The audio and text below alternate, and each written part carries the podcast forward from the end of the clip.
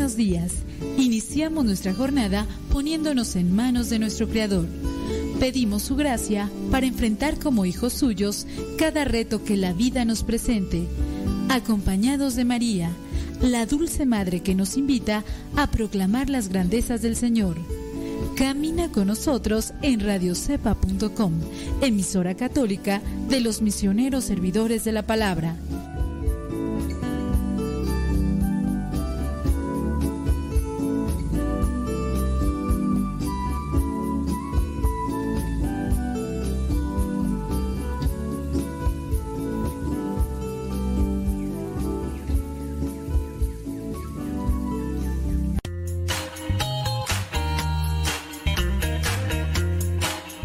Recuerda que nuestros programas quedan grabados en el canal de YouTube. El canal se llama Modesto Radio. Ahora, que si tú trabajas en una estación de radio y quieres pasar estos programas, ponte en contacto con nosotros. Te los podemos mandar ya editados para que en medio de cada bloque pongas los mensajes que tú creas convenientes. Si trabajas en una estación de radio, ponte en contacto con nosotros y te mandamos los programas que nosotros realizamos. Y si tú quieres escuchar programas pasados, entra al canal Modesto Radio. Modesto Radio en YouTube y ahí podrás escuchar los programas pasados.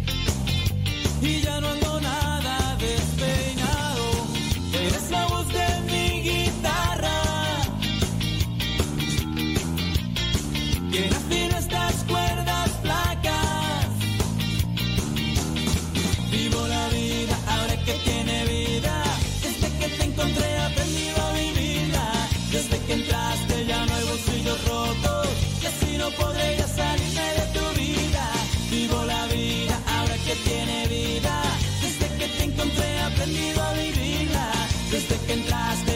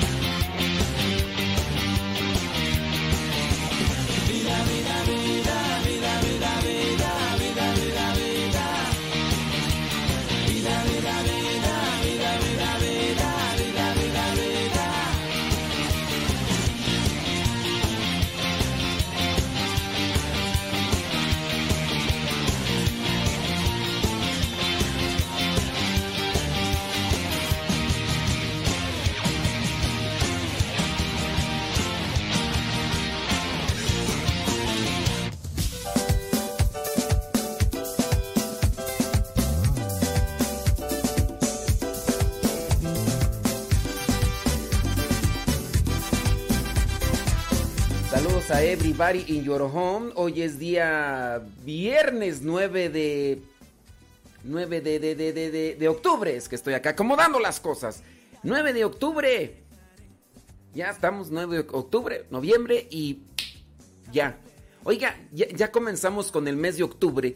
Y fíjese que me han estado llegando algunos mensajes ya de personas que quieren que les hablemos del Halloween. Esto es, desde que yo comencé más o menos con lo de la radio, así en el año más o menos 2009, en agosto, eh, ya para ese mes de octubre de, de 2009, ya la gente me pedía que hablara del Halloween. Y ciertamente es algo que es repetitivo, lo mismo que decimos para aquel tiempo. Claro, yo sí, sin duda he ido también como que acomodando cierto tipo de ideas y de pensamientos. Y conforme a una reflexión que voy haciendo, mm, como que... Pero no son, no son unos cambios así, de, de, de, de blanco a negro o de, un color a otro extremo. No, son... Y casi siempre, mm, no sé, a veces pienso, yo puedo suponer, igual a lo mejor son personas que, que no, no estaban familiarizadas o que no están acercadas pero siempre las preguntas giran en torno a eso. Y ya me empezaron a llegar. De hecho, ayer, ayer miraba uno de los mensajes de una persona que tiene ya conflicto, dice, con su esposo porque, pues, eh, el esposo ya empezó allá, o sea, ya, planean, qué bien, planean este tipo de reuniones donde se visten. Y mira, dice una persona, dice, eh, padre, ¿Y qué hago yo? Eh, ok, mira, dice, aquí está la pregunta, espérame, dice, padre, ¿cómo puedo contestarle al papá? Dice esta señora, dice que ¿cómo puede contestarle al papá de sus hijos? ¿Cómo puede contestarle al papá de sus hijos? O sea, no le dice esposo.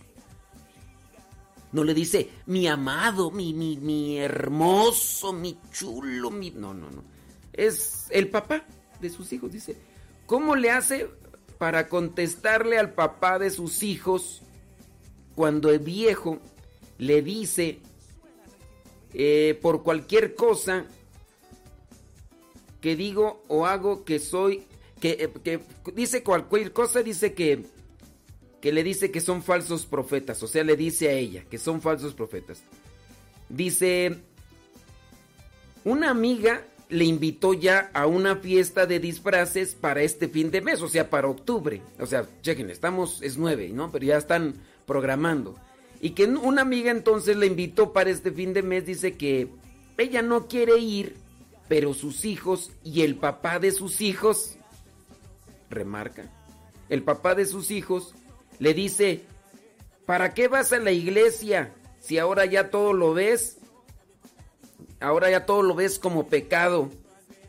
Dice, y que ella le respondió, aunque no nos dice qué, dice, pero que están enojados por el comentario que hice, que, hizo ella, dice, que porque no les dijo que no le gustaría ir, o sea, a sus hijos y a su el papá, no es su esposo, no es su amado, no es su bello hermoso, no. Al papá de sus hijos que les dijo que ella no le gustaría ir. Entonces dice, ¿para qué vas a la iglesia si ahora ya todo lo ves como pecado? Dice, porque es de disfraz y no quiere y no quiero disfrazarme. O sea, como que es de, de a fuerzas. O sea, vas a venir, pero tienes que venir disfrazada. Entonces, dice es de disfraz y, yo, y dice que ella no se quiere disfrazar. Entonces dice que ella no quiere ir porque como que los, los obligan. Y ya entonces le dice, el viejo le dice a ella que es una falsa profeta y que no sé qué, no sé qué. Y bueno, yo aquí le respondí, ¿verdad? A veces me doy el tiempecito así para irle respondiendo de forma escrita. Y ya después me fue contestando otras cosas. Dice, padre, ¿y qué hago yo al haber mirado en su teléfono que tiene un altar? En su teléfono tiene una foto allí pues con un altar donde está el nombre de ella y el nombre de él dice, con unas cosas ahí amarradas y otras cosas, y que ella obviamente al mirar eso extraño, con la foto de ella y de él y cierto tipo de cosas, le preguntó a él que para qué tenía ese tipo de altar con las fotografías, y entonces pues él le dijo que eso era para proteger su matrimonio. Y entonces, pues ahí ya... son, son como amuletos, dice. Eh, él me ha dicho que es para proteger el matrimonio. Él anda o andaba con una mujer que le ayudó a hacer todo eso. Vámonos. Y él tiene muchos amuletos que ella le ha dado. Y él no los quiere tirar. Dice que esos son sus protectores. Yo a veces, dice, sueño muy feo de Satán. Y lo que, lo que hago es agarrar en ese momento el rosario, me pongo a hacer un Padre Nuestro. Dice, otra cosa, yo no estoy casada con él y hasta la fecha me ha dicho que nunca se va a casar conmigo. Muy bien, entonces, pues ahí en esas situaciones difíciles, ¿verdad? Que se dan y pues el papá de sus hijos, dice esta señora, y empieza esta cuestión de disfrazarse, no disfrazarse y, de esas cosas, de la celebración del, del Halloween, del Día de las Brujas y demás. Ay, Dios mío, ya le contesté yo aquí a esta persona, pero lo que sí le dije, mira, en primera, si tu viejo trae amuletos y anda o anduvo, dices tú, con la mujer esta, o sea, como que me da a entender como que anduvo medio de infiel y que esa mujer le hace amuletos y que incluso en ese en su teléfono ella descubrió que tiene una foto con un altar donde están ahí las fotos de él y de, de, ella ahí amarrados y todo lo demás. ¿Ustedes no, no se les hace extraño así como que quieran como que obligar a la esposa que se vista de un monstruo, de una bruja para la fiesta de disfraces y que este señor esté metido en esas cosas de brujería o de santería. No sé, yo, yo lo veo medio raro, ¿eh? Y luego acerca las cosas de la iglesia y, diciéndole, ahora resulta que ya todo lo ves tú como pecado. No sé, yo, yo son cosas que veo medio extrañas por ahí.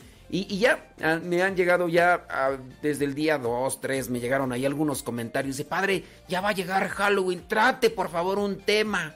Y digo, digo, pues todos los octubres desde que yo así tengo recuerdo, no hay octubre que no repitamos lo mismo. No, no lo mismo, no es cierto, no es lo mismo. Pero son más o menos las, las mismas ideas. No hay octubre que no vengamos a decir casi lo mismo con relación al Halloween. ¿Usted qué piensa? A ver, compártame sus pensamientos para saber con qué gente, qué gente nos está escuchando. ¿Es bueno? ¿No es bueno? ¿Por qué no es bueno? Eh, ¿O por qué es bueno? ¿O es, no es una exageración de eso del Halloween y vestirse? Platíqueme, cuéntese, ahorita lo vamos a leer. No es mi Dios de toda proclamación. Anunciaré proclamaré ante todo su amor, porque digno, digno es mi Dios de toda proclamación, de toda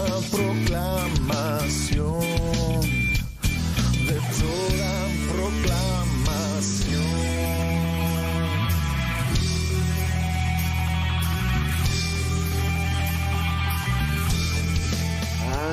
Pues. Saludos desde Los Ángeles, California. Dice que espera que esté bien. Pues estamos. Estamos ya. Estar ya es ventaja. Ya si estamos con vida, ya lo demás, mira, hay que echarle galleta. Déjame ver aquí desde Querétaro. Héctor Ramírez. Oye, ya no hemos escuchado Melquiades de allá de la Cañada Querétaro. Sí es de la Cañada, ¿verdad? No me acuerdo bien. Por allá. No, de Santa Bárbara. Melquiades. Saludos desde Los Ángeles, California, dice eh, Laura de Sánchez. Oye, pero eh, gracias a estos que están escribiendo allá de California porque pues damos dos horas adelante, o sea, son allá las 6 de la mañana con 13 minutos y ya están despiertos, o sea, o son bien chambeadores o están allí en su cama bien enroscados y escuchando. Oye, pero ya, ya despertarte para escuchar el programa, aunque estés enroscado eh, allí en, tu, en tus cobijas. Todavía, por ejemplo, los que están por allá en, la zona ya del... del oeste, ¿no? Allá, sí, del oeste, sí. Allá para aquella zona de, de Nueva York donde incluso van una hora adelante. Aquí son en México las 8, allá, se, allá son las 9. No, pues yo diría, pues... Pero los que están ahí en California, pues sí. Allá son las 6 con 13 minutos y ya están ahí escuchándonos. Dice aquí... Déjame ver.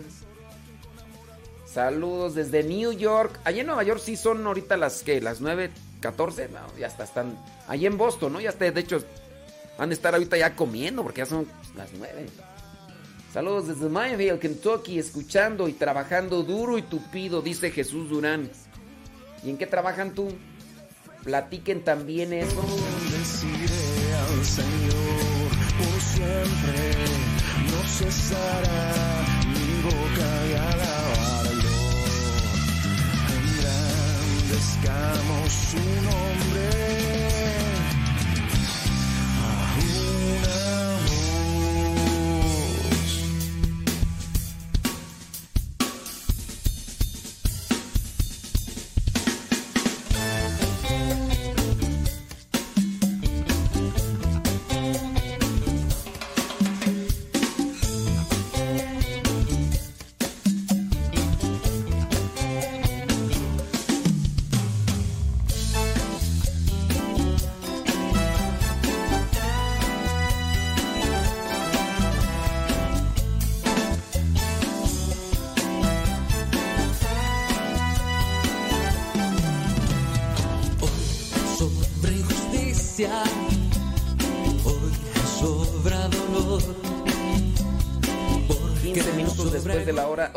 Viernes, viernes 9 de, de octubre.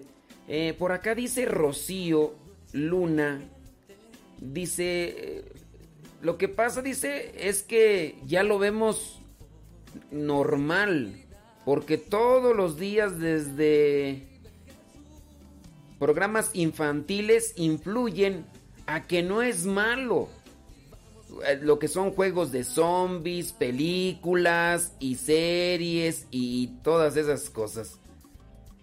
Y, y pues sí.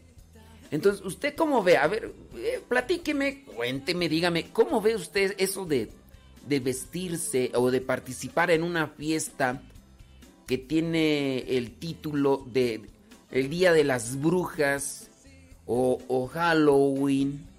Claro, la palabra Halloween ya sabemos que como que se deslinda de un principio de All Hallows Eve, víspera de todos los santos, pero Halloween no, no significa víspera de todos los santos, se, de ahí se desprende All Hallows Eve. Pero hablando, por ejemplo, del Halloween como tal que se celebra principalmente en Estados Unidos, yo no sé, allá en los países, allá en, allá en Europa, en Inglaterra y todos esos. Acá en México ya brincó eso de que andan vestidos ahí los niños y todo eso en el Día de los Muertos, que es muy diferente al Día de los Difuntos y que ya en su momento, si es que llegamos a ese día, pues hablaríamos de eso. Pero usted cómo ve la, cosa, digo, pues, está bien, yo, yo, veo por un lado que las personas como que, pues ya se, como que se me adelantaron mucho, pero, pero déjeme checar, aquí dice... Eh, ok, muy bien. Oración. Que está mirando. Bueno, estoy mirando comentarios, saludos y demás. Eh, ok. Dice. Gracias, muchas gracias. Saludos, bendiciones. Piden oración. Pli, plu, plom, plan. Dice, nos están escuchando. Bueno, creo que no hay comentarios con respecto a eso. Ah, mira, acá está un comentario. Dice Roque, Roque Durán, dice, para él el Halloween es una fiesta satánica. Y todos los que, dice, practicamos nuestra fe católica, no debemos andar con esas cosas del demonio. Dios nos libre. Ese comentario es de Roque Durán. Bueno, déjame ver, saludos. Dicen desde Guatemala que cómo pueden conseguir el baile, el canto del baile del zambito.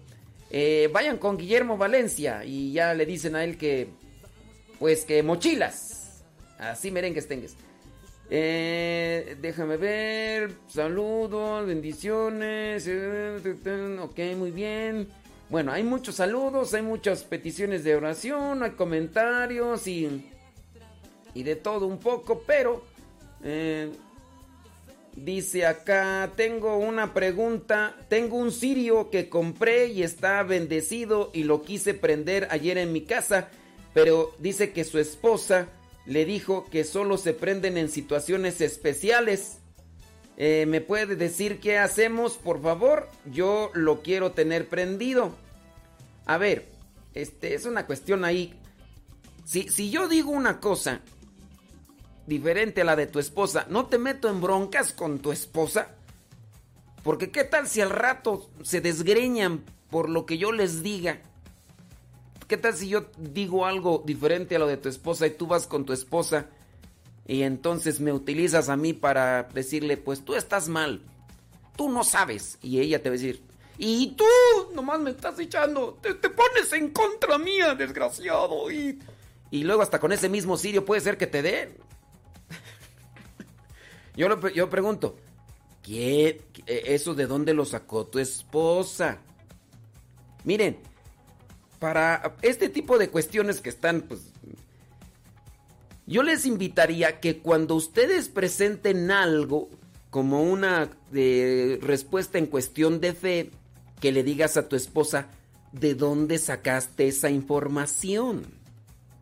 ¿Hay algún documento? ¿Quién te lo dijo? Porque puede ser que tu esposa diga eso y ella, esa sea una suposición tuya, ¿no? Entonces tú lo querías prender, tu esposa te dice que no, y entonces ya están así como que en el estira y afloja. Ahora yo vengo, doy mi respuesta, tú vas a ir con tu esposa y le vas a decir, préstame para acá el sirio, lo voy a prender porque el padre modesto me dijo, después ella se va a poner en... Y, Dios guarde la hora, no voy a hacer que para la próxima me mandes un mensaje que cómo hacerle para, para reconciliarte. A ver, yo nomás pregunto, pero sí, dile a tu esposa que te diga de dónde sacó esa información. De, quién le dijo. ¿Quién le dijo? O sea, eh, ¿qué onda? ¿Por qué? Digo, porque aquí, así como está el asunto de, de estira y afloja, ya. Ay, Dios mío, santo. Saludos, gracias, bli, bla, bla, bla. Es que sí, hay muchos saludos, muchos comentarios, tú, pero no, no encuentro así algo así de dónde de dónde agarrarme. Dice González Maite, dice, no es bueno celebrar el Halloween. Dice que ella tuvo una situación similar con una de sus cuñadas y su concuñado dice, ellas comenzaban a celebrar con disfraces y decoraciones. Es para ese día, pero eh, dice que como González Maite sí les dijo que cuando empezó su proceso de conversión, eh, Dice, como nos, nos decimos católicos cristianos y no obedecemos a Dios, nadie de ellas tiene el sacramento del matrimonio para empezar y no van a misa. No saben lo que es el Santísimo. No les dije, no más celebración, no más celebración de mi parte. Muy bien. Ok, yo voy a, hacer un comentario, no, no queriéndote contrapuntear, eh, Maite, o Maite, tenía una maestra tú en la primaria. Yo, es que nomás yo no fui a la primaria ahí. ¿En dónde era? En quinto o sexto grado ahí en la Maite. Bueno, Maite, a ver, yo nada más. ¿Cómo crees que podemos ayudar a nuestros hermanos de fe en este caso? Si tú dices que tu cuñada y tu cuñado, dices, no están casados. Y andan ahí con ese tipo de cosas. Pregunto yo, con la pura prohibición o con el puro decirles eso es del diablo, nosotros les ayudamos a crecer en su fe. O sea, con la pura prohibición, no hagas esto, no hagas esto, no hagas esto. Con eso ayudamos. Yo quiero nada más así como que sacudir un cuestionamiento, ¿eh? No creas que estoy queriendo ahí contrapuntear. Pero mi pregunta es, y aparte de decirles que eso, ¿no? ¿Qué más haces? Aquí la cuestión también hay que presentar, hay que ser propositivos, ¿no? En estas cuestiones, no nada más decir, no se va a hacer, ¿y por qué no va a hacer? Cállese hocico, a mí no me esté remilgando, ¿ok? Yo digo que no se hace, porque eso es del diablo. Y, ya. ¿Creen ustedes que con eso se ayuda en la fe a las personas con las puras prohibiciones. Nada más te llega un cuestionamiento, aparte de decirles que no hay más celebraciones, ¿qué más hay que hacer?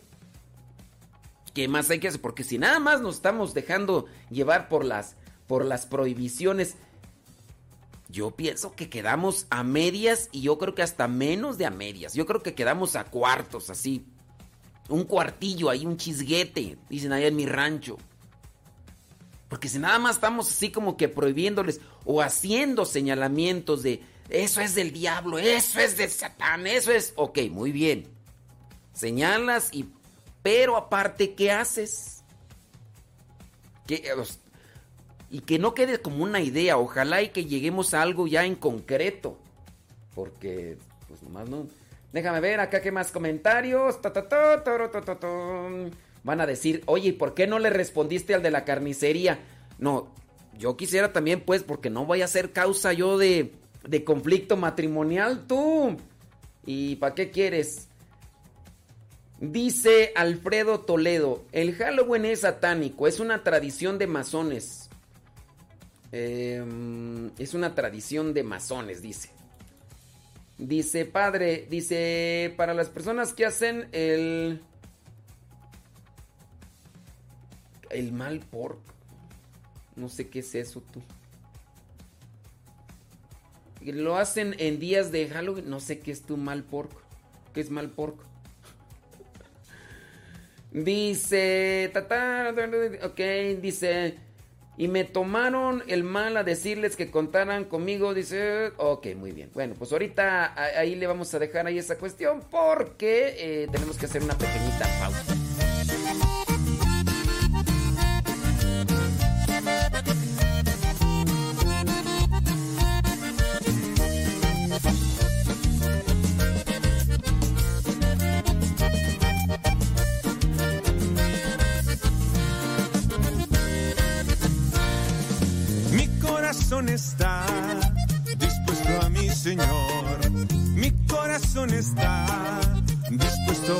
Dios.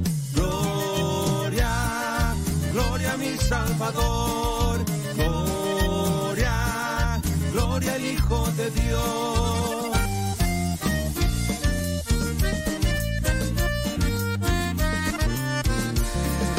A ti yo cantaré salmos en tu honor a ti te alabaré entre pueblo y nación. Gloria, Salvador, gloria, gloria al Hijo de Dios. Ándale, chino, así se alaba el Señor.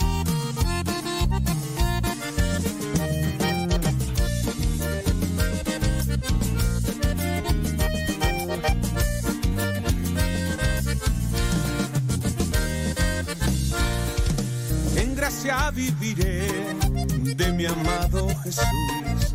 La victoria obtendré en tu nombre, Señor. Gloria, gloria a mi Salvador. Gloria, gloria al Hijo de Dios.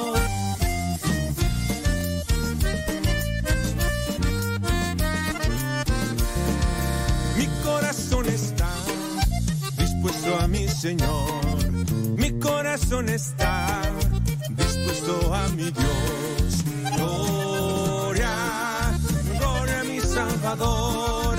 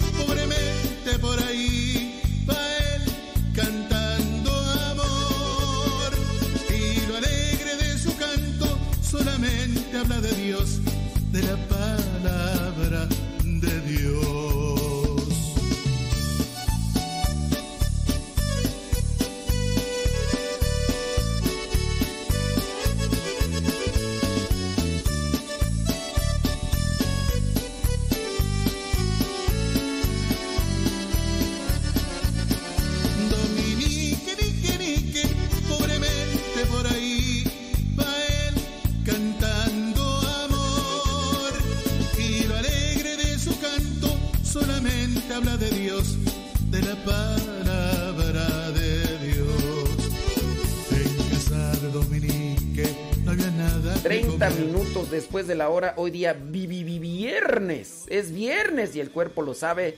Viernes 9 de, de octubre. Estoy por acá leyendo algunos mensajes eh, sobre esta cuestión. Dice, en cuanto al tema de hoy, dice Juanita Estrella. Dice, ella cree que, que esta fiesta es mundana.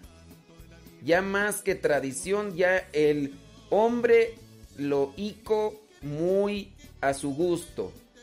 Es el día de la conja que tiene que ver, pues para mí, para mí, mundano todo. Bueno, pues ahí más o menos le entiendo que, que, que no, no dice, no está bien. Dice, el mundo te presenta o te disfraza lo malo como si fuera bueno y divertido en Halloween con brujas y vampiros divertidos, pero a pesar de eso no es bueno, dice Hugo Gamboa. Ah, ok. Algunos de ustedes veo que me están ahí preguntando, ¿cómo explicarle a los hijos que no es bueno? ¿Cómo explicarle a los hijos que no es bueno? Miren, ante estas situaciones y dilemas que ustedes pudieran tener, ¿cómo explicarle a los hijos? Ustedes, yo así lo considero, deberían de leer, deberían de escuchar temas dedicados completamente a eso. Después de leer artículos, incluso hay libros donde hablan sobre el tema del Halloween, hay temas, nosotros por ejemplo en el programa de Evangelizar sin tregua tenemos así temas y hay otros más audios que ustedes pueden encontrar en internet. Yo lo que les yo, yo les comparto este tip y esta sugerencia. No esperes encontrar una respuesta que sea precisa y adecuada a tus hijos en un minuto o dos. No esperes. Si tú eres de esas personas apresuradas, ansiosas, que quieren que todo se les dé en un minuto o en dos minutos, déjenme decirles que están muy equivocados. Así como el comentario que recibimos hace unos cuantos días que dicen que aquí puro rollo y que no digo las cosas en concreto. Personas así precipitadas. Recomendación. Papás, ustedes no saben explicarle a sus hijos lo que vendría a ser este tipo de celebraciones o, o fiestas, lo que vendrían a ser sus consecuencias malas y explicarles a fondo. No esperen que alguien les dé una respuesta en un minuto o en dos minutos. Ustedes están mal. ¿Qué tienen que hacer? Lean muchos artículos sobre el tema. Eso les va a implicar tiempo y eso es lo que ustedes dicen, ay no, no, no, yo no, yo... Tienen que, si también busquen libros donde documenten y todo. Después, pónganse también a escuchar audios, conferencias, predicaciones sobre el tema. De todo este material, tú vas a hacer una síntesis. Tú. No vas a... Es que el problema está cuando muchos de ustedes, papás, quieren escuchar al padrecito o a la monjita o al diácono o al predicador fulano de tal que en un minuto te dé, pero así concreto. No, no, ¿cuál minuto? En tres palabras. Que, que, te diga en tres palabras cuáles son las que le vas a repetir a tu hijo para que entienda. Y ustedes están mal. Porque lo que le van a explicar a ustedes a sus hijos tiene que ser algo que se adecue a su situación, a su persona, incluso a su inteligencia, a su edad, a su perspectiva de la vida. ¿Y quién más que ustedes, papás? Que deberían de conocer a sus hijos, tendrían que decir, a ver, mi hijo, así, así, tengo que explicarle esto y esto y esto y esto. Pero ustedes vienen con alguien y dicen, a ver, padrecito, quiero que me dé una respuesta porque yo quiero decirle a mi hijo porque no es bueno. Pero apúrese porque nada más tengo un minuto. No, no, un minuto, no. Tengo 50 segundos. Está tardando, ya nomás tengo 40. Y si no se apura me quedan 30 y después 20. En 10 segundos dígame, ¿qué le digo a este niño para que entienda? Y yo te puedo decir algo, pero no, tú tienes que leer y de ahí sacar una síntesis. Después checar a tu niño cómo es o a tu niña cómo es y, ahí aplicarle de todo aquello que has leído, aplicar algo para su inteligencia, para su edad, para incluso hasta su, su perspectiva de la vida. Pero a veces dicen allá en mi rancho, y disculpen la expresión, a veces se quiere todo peladito y en la boca. Es decir, que no haya esfuerzos. Es más, yo no me muevo. A ver, un mango. Córtalo ahí, por favor. Corta. Ponle un poquito ahí de polvito de chile. Ay, qué rico.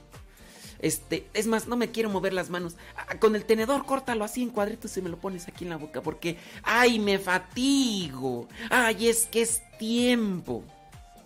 Van a decir, uh, pues yo, nomás mi recomendación.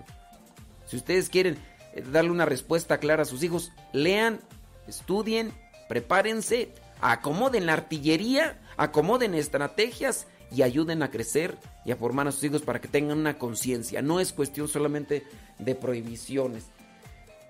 Y bueno, aquí ya estoy mirando los comentarios. Tremendos pergaminos, ¿eh? Tremendos pergaminos. Miren, con relación a este señor que preguntaba sobre lo de el sirio. Yo creo que hay ocasiones que nosotros hacemos cosas por tradición.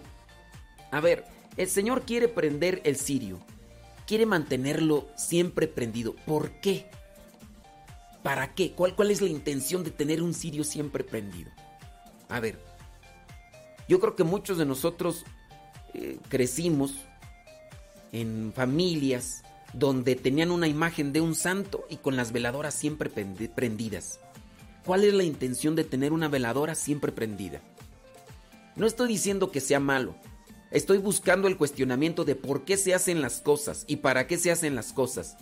Si yo vengo haciendo algo meramente por tradición, por costumbre, porque se lo miré a mi familia, a mi abuelita, es que en mi casa mis mamás siempre hacía eso, o mi abuelita tenía, ok, ¿y por qué lo tenía? ¿Cuál, es la finalidad? Y no solamente te quedes con la respuesta que, ella te dijo, que la abuelita, que la mamá o, que el papá. Porque a veces uno agarra costumbres y uno las hace más bien por modo de repetición. Pero yo pregunto, ¿por qué querer tener un cirio prendido todo el tiempo? ¿Cuál es la intención de un cirio o de una veladora? Ya no un cirio, una veladora. ¿Cuál es la intención de tener un, veladoras ahí o velas ante una imagen de, un santo y tener cuál es la intención. Este señor quiere tener el cirio prendido y la esposa le dice, no, ni, ¿por, ¿por qué lo quieres tener prendido? ¿Cuál es tu intención de encender un cirio? Respóndeme. Ahora, no, dice la esposa, solamente en, momentos especiales. ¿Cuáles son esos momentos especiales? ¿Cuáles son esos momentos especiales? No sé, a lo mejor eh, va a jugar el América o van a jugar las Chivas, o van a jugar los Dodgers. Es que, yo quiero que ganen los Dodgers. Prende el Sirio. Oye, eh, me compré el, un boleto de la lotería y... Eh, ¿Qué, es una ocasión especial? ¿Cuál es el sentido de prender velas o cirios en las casas? Ahora, si ustedes me dicen a mí, ahorita que le, que le, responda, no, más bien yo quiero generar en ustedes cuestionamiento para que se dediquen a estudiar y a leer y a profundizar un poco y a pensar y que ustedes generen una respuesta a eso, porque si ustedes no tienen una respuesta a ese tipo de cosas, ¿cómo van a generar una inquietud para después buscar? Miren que aquí es un tanto complicado. Porque yo aquí nada más estoy hablando al aire, yo no sé eh, el conocimiento que ustedes tengan. Algunos de ustedes sí tienen conocimientos doctrinales, incluso tienen intelectualidad. Hay algunos de ustedes que han estudiado, tienen su profesión, incluso hasta su perspectiva de la vida también es muy diferente. Pero a lo mejor también hay personas que mm, pues no tienen conocimiento y no tienen conocimiento de muchas cosas, a lo mejor de otras cosas sí, pero hablando incluso hasta de, de cultura general, no, no la tienen y no leen, no, no saben escribir muy bien porque fueron poco sus estudios, porque no le echaron ganas o y también en ese lado, pues uno tiene que ir acomodando la respuesta que necesitan. Cierto tipo. Por, en esa cuestión de la formación de la fe, de la, de la religión, conviene más siempre participar así de manera presencial, física, en un grupo para que las dudas que se generan en ese mismo en ese mismo grupo, en ese mismo salón, levantes la mano y le digas, "Oiga, disculpe, yo tengo esta duda, acláreme esta duda." Y entonces uno ya interviene directamente con el susodicho o con la susodicha y entonces uno busca aclarar la idea, pero más bien adecuada a esa persona. Y eso es lo que hay que hacer todo. Entonces yo por ese lado sí los voy a eh, invitar a que se animen a participar y que no todo lo quieran agarrar como en el drive-thru así de, de pasadita y sin mucho esfuerzo.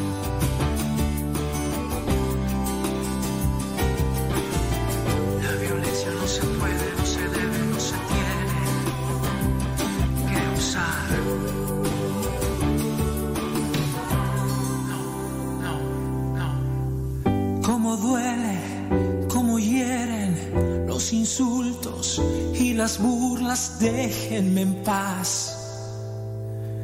De esta casa me quiero largar, no entienden que cerrados para ellos todo es malo largo de acá. Papá, mamá, cállense ya, ya no griten, no más golpes que he hecho,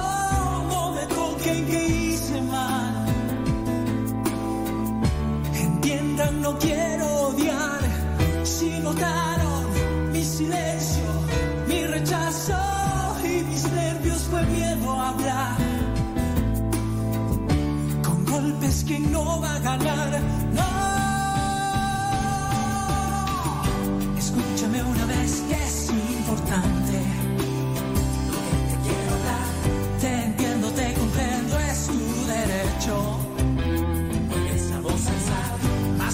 muy por dentro es porque tienes, tienes que perdonar. Rechaza esa rabia que sin ganas es más fácil tu caminar.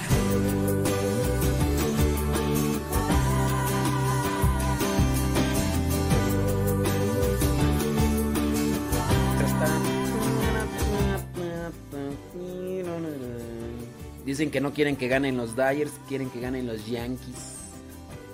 Ave María Purísima. Sin pecado concebida. Déjame ver acá. Tron, tron. Dice. Mi punto de vista, dice. Dice, no podemos andar prohibiendo si no evangelizamos. Para poder prohibir tenemos que decir por qué y para eso tenemos que evangelizar con ejemplo de vida. Pero también hay que conocer, ¿no? Porque si para nosotros es así como que yo evangelizo, pero ¿qué es evangelizar? Uno tiene que leer y conocimientos. Dice, yo tengo, dice, mi veladora prendida. Es lo mismo prender el sirio que la veladora. Gracias por... Ok, nada más, respóndame allá de, de José. ¿Cuál es la intención de, de prender un sirio? ¿Cuál es la intención de tener una veladora siempre prendida? O sea, no para confrontarte, sino para agarrar cada una.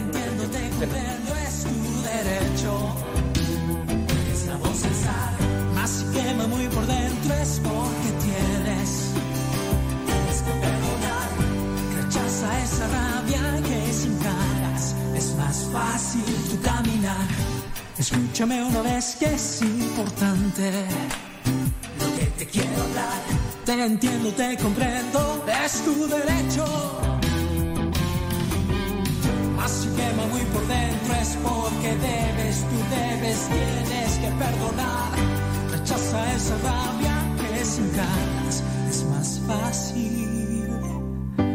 A pesar de todo, hoy perdono lo que hicieron. Golpes, gritos, lloros y para estar bien.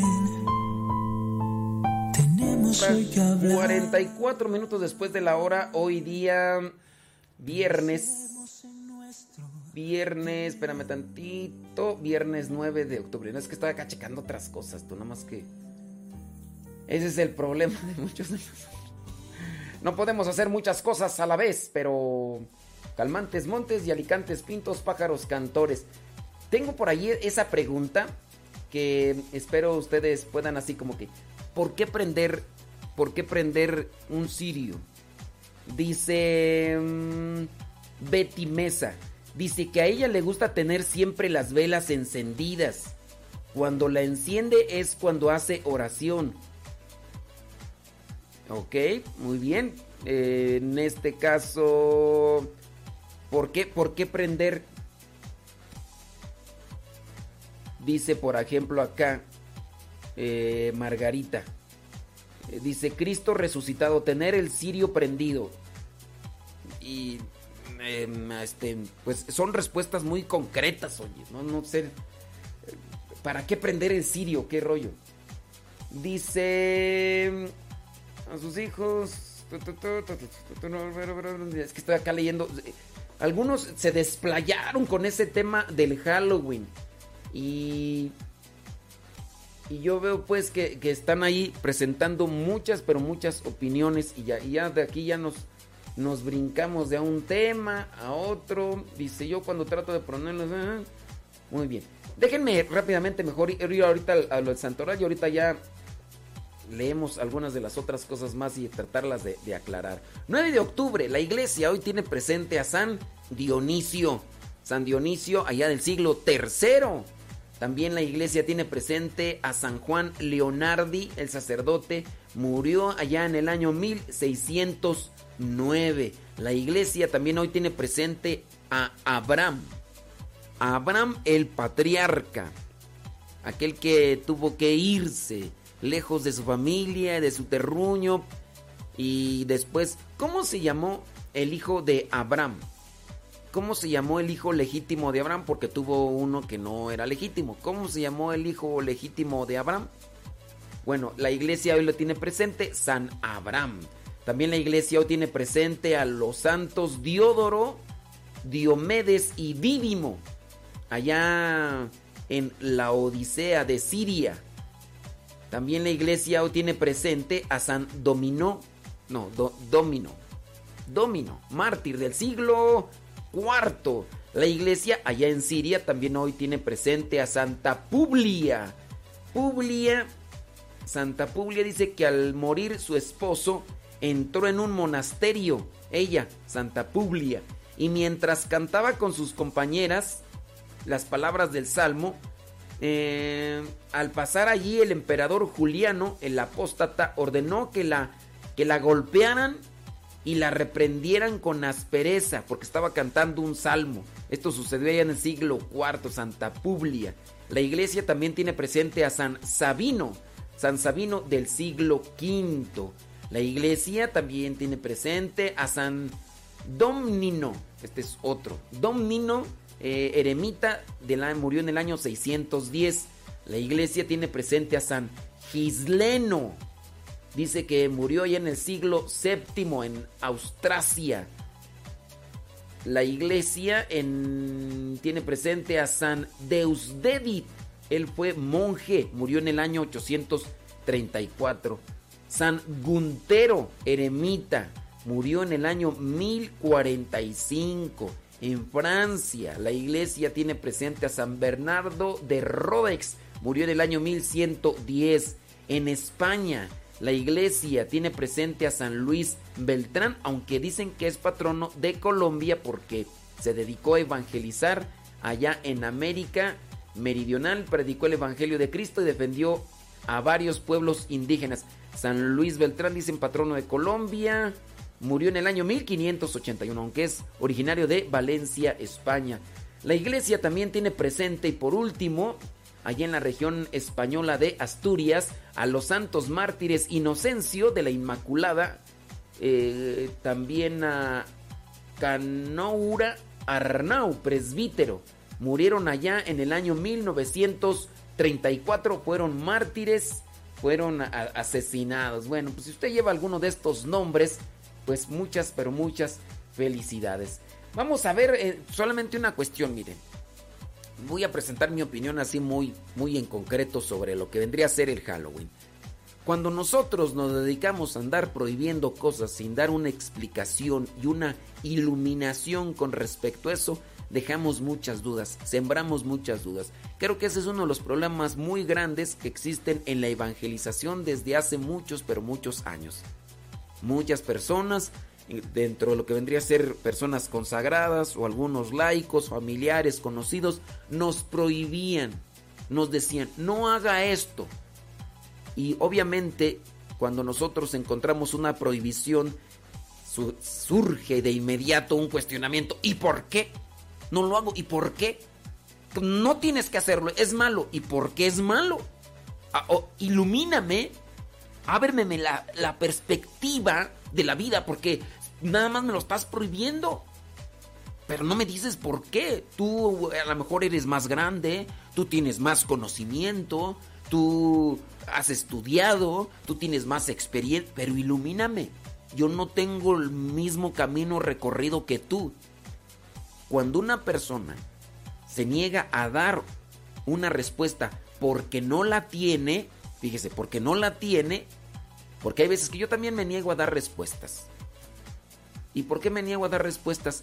Porque me doy cuenta que las circunstancias o la misma persona está cerrada, no está dispuesta a escuchar una respuesta, está dispuesta a seguir contraatacando, a, seguir peleando. Entonces yo digo, ¿para qué ocupo un tiempo que podría utilizar mejor para la oración y aquí nada más estar discutiendo? Pero causa diferente cuando una persona se niega a dar una respuesta porque no la tiene. A ver, explícame por qué. ¿Por qué? ¿Por qué es malo? ¿Por qué esas cosas son del diablo? Con las prohibiciones, muchas de las veces lo que hacemos es confundir y dejar así en un modo totalmente disconforme a la persona. Si nosotros vamos a hacer la advertencia de que no hagan algo, tratemos de iluminar a las personas con ejemplos, con fundamentos, con fundamentos para que la persona entienda. Tomo el caso de esta persona, eh, de este señor que dice que quería aprender su sirio y su esposa le dijo que no, que solamente para ocasiones especiales. Ok, pero ¿por qué, por qué eso qué? No, pues ya, con eso respuesta tienes, ¿para qué quieres más? Sí, pero es que yo no entiendo, a lo mejor tú sí lo entiendes y por eso lo aplicas, pero yo no lo entiendo. ¿Por cuáles ocasiones especiales o qué? Si la esposa entonces, mira, mira, así, así, así, así, así las cosas, esto significa esto, por eso tenemos que...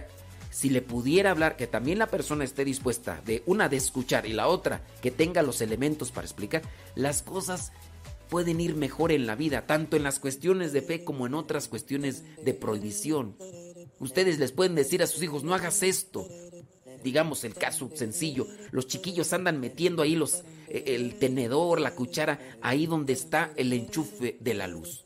Tú le puedes explicar qué es la luz, explícale qué es la electricidad, qué es lo que pasa cuando eh, el cuerpo humano tiene contacto con la electricidad. Eso sí lo tienes de conocimiento porque lo has visto, porque eh, te lo han explicado y porque a lo mejor hasta a ti te pasó, ¿no? Y se lo explicas, mira, hijo, la electricidad es algo que quema, viene a meterse, y se lo sabes explicar, el niño a lo mejor lo puede entender, tú ya tendrías que ir mirando conocimiento que tiene, también la inteligencia para irle explicando más cosas. Ah, ya me queda claro. Nosotros podemos ir ganando terreno en la situación de crecimiento cuando explicamos las cosas. Por eso ese rato yo les decía que no basta querer tener una respuesta en un minuto de lo que le tienen que decir a sus hijos.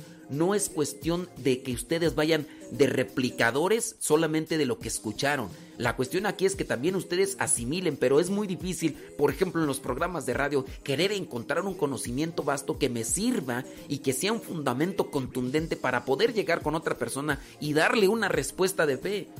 Y muchas personas están ya acostumbradas a ese modo tan concreto y tan exacto, tan puntual para tener que dar respuestas así. Dígamelo cortito. No, no, no, no, sin muchas palabras porque se me olvidan. Así nomás porque ya. Y van y repiten estas mismas personas. No asimilan la información, no le entienden bien y solamente se convierten en repetidores. No crecemos así. Así no crecemos. Hay que iluminar la situación para que las otras personas lo comprendan y que no es que estén haciendo las cosas solamente por prohibición de, ah, no lo voy a hacer porque me dijeron que es malo. ¿Y por qué es malo? Pues quién sabe. ¿Quién sabe? Pero me dijeron que es malo y no lo voy a hacer, así que ahí se queda. Y llegó el momento que conocí a Cristo en un retiro.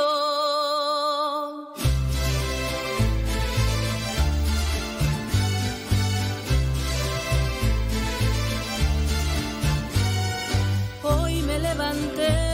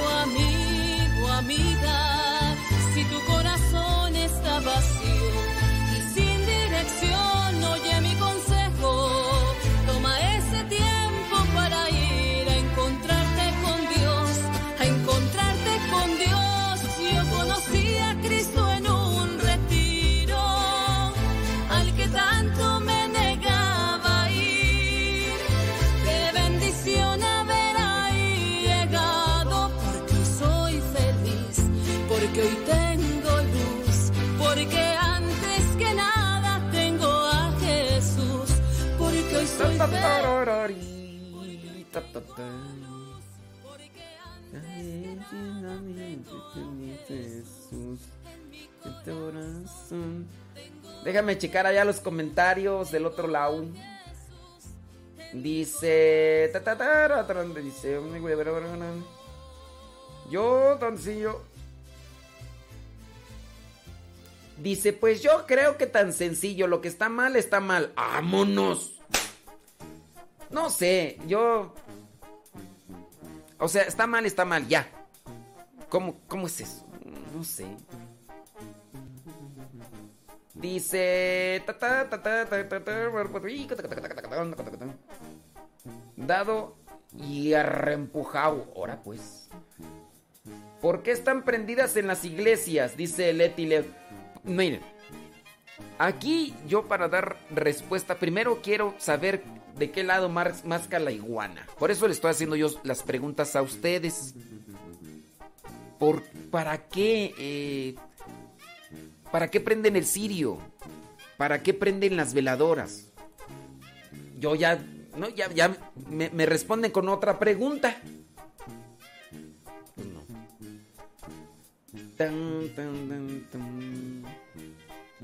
Dice acá una persona, yo tengo una veladora.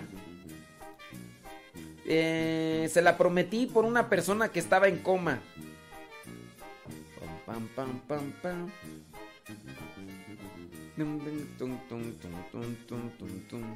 Miren, yo solamente les invito a que ustedes tengan cuidado.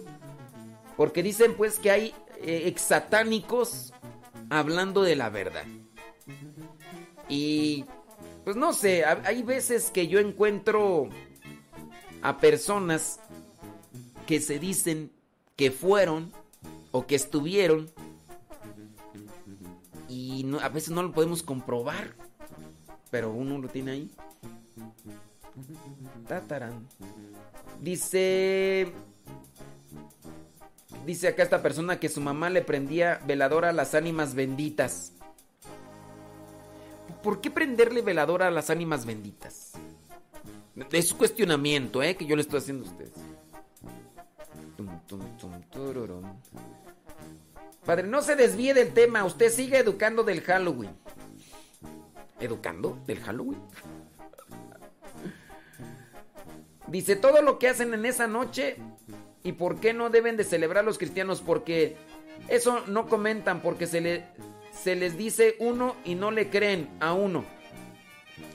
Pues yo pienso que, que, en ocasiones no es que no te crean, lo que pasa es que igual no tienes un conocimiento y nada más repites, no se debe de hacer. ¿Por qué? Porque no se debe de hacer. Y aquí no solamente es que ustedes repitan que no se debe de hacer, sino que puedan ustedes dar argumentos. Porque si nada más te dedicas a andar diciendo no se debe, ¿por qué no se debe hacer? Porque no, cállate el hocico, te lo rompo de un trancazo. ¿Tú crees que te van a hacer caso neurótica? ¿Está loca?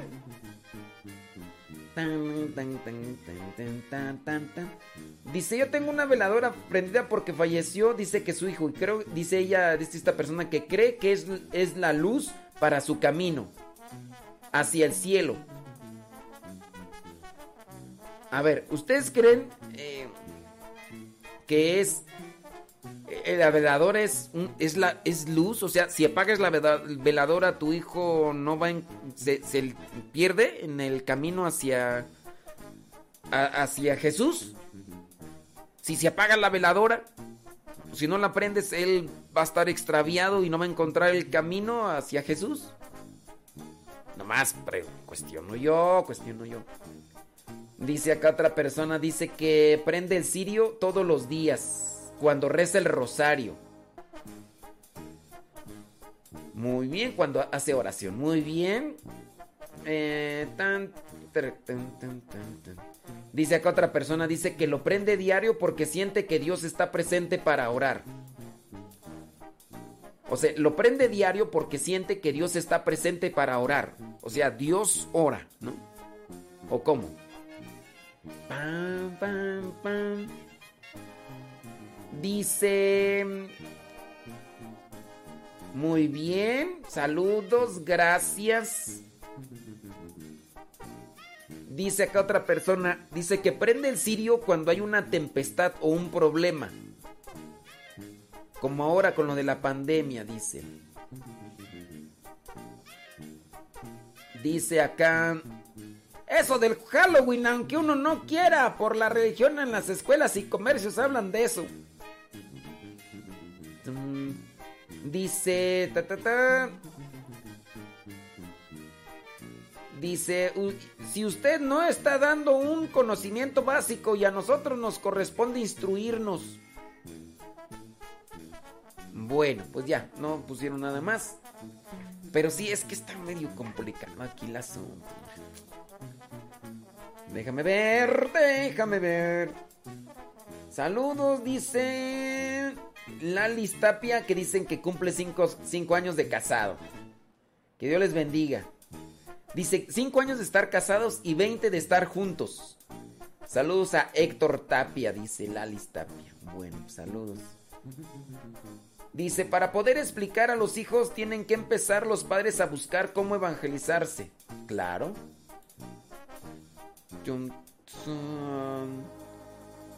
Dice. Saludos a Pérez Vivi desde Dolores Hidalgo. Saludos, dice, ¿a quién tú? A la familia Camarillo. Y a Manuel Camarillo.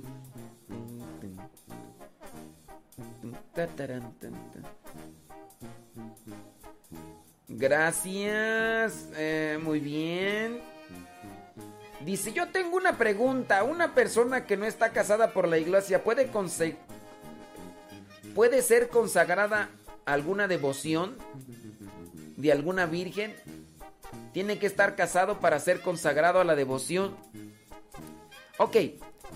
Eh, aquí, ¿qué es estar consagrado? Tu pregunta es que si una persona que está viviendo en unión libre puede consagrarse, para ti, ¿qué es estar consagrado? Si tú entiendes primero qué es estar consagrado, la otra respuesta ya está. Tu pregunta es, ¿una persona en unión libre puede estar consagrado? Ok, ¿tú qué entiendes por estar consagrado? Y si tú entiendes que, estar por, es estar consagrado, ya la, la, la respuesta ahí la tienes. ¿Qué es consagrarse a la Virgen? ¿Qué es consagrarse a la Virgen? Ahí está otra cuestión, ¿verdad? Es que yo no solamente quiero darles una respuesta, yo quiero moverlos a que también se dediquen a cuestionar y a profundizar en otros temas que les pueden ayudar a asimilar mejor las cosas. Dice acá una persona, dice que tenía el hábito de encender el cirio veladora. Dice... Muy bien, bueno. Dice, pero que ya poco a poco pues va, va aprendiendo, dice. Ahora dice que voy conociéndose un poco y se enciende para cuando... Ah, muy bien, así que hace oración. Dice Irma.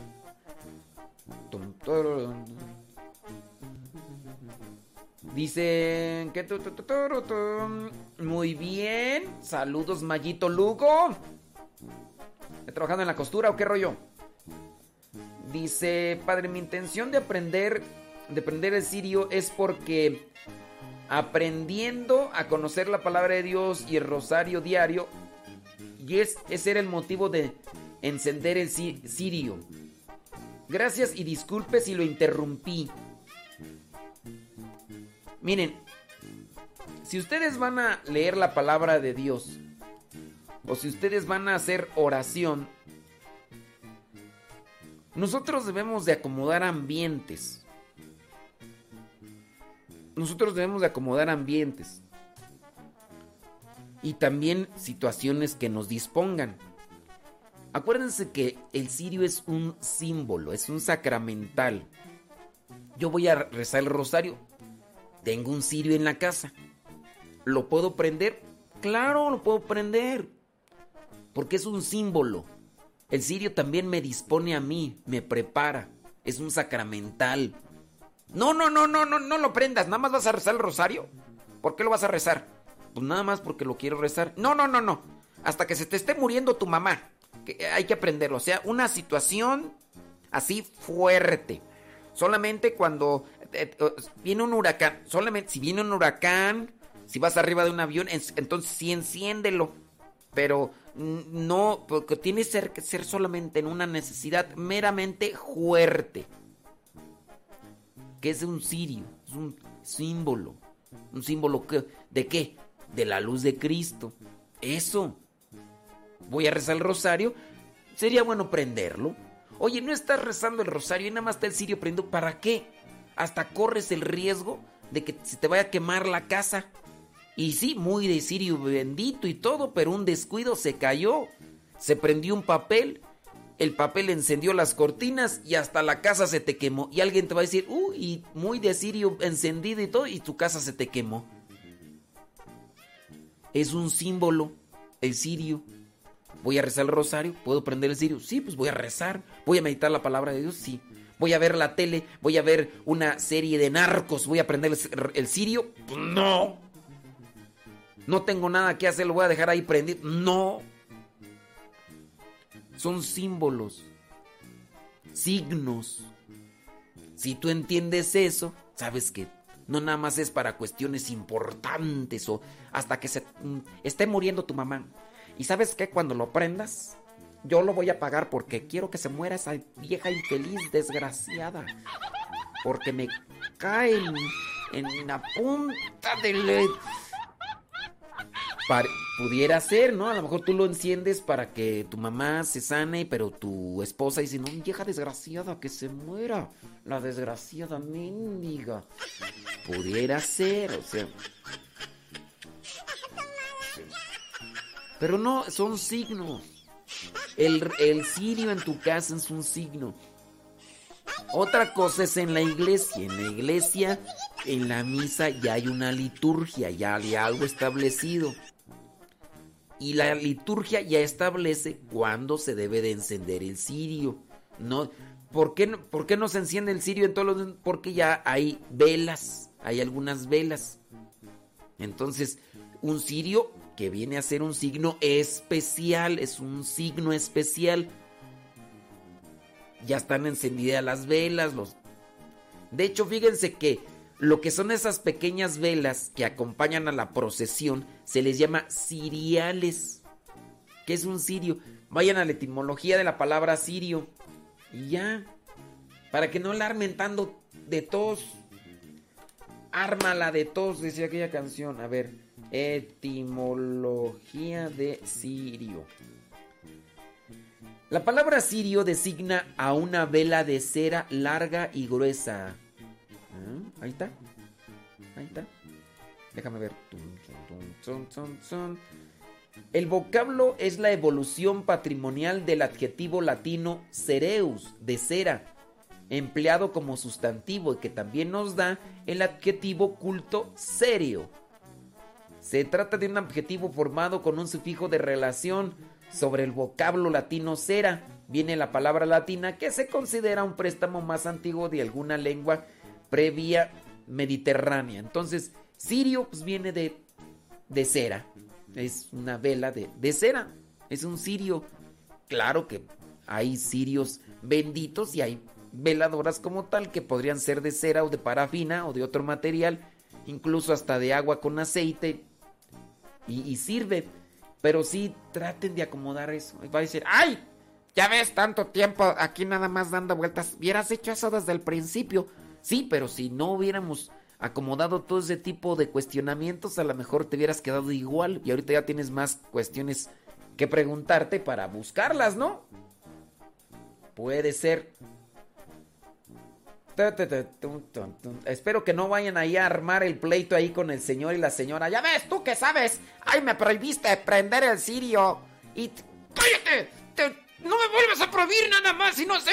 No, Dios no quiera. Dios no quiera.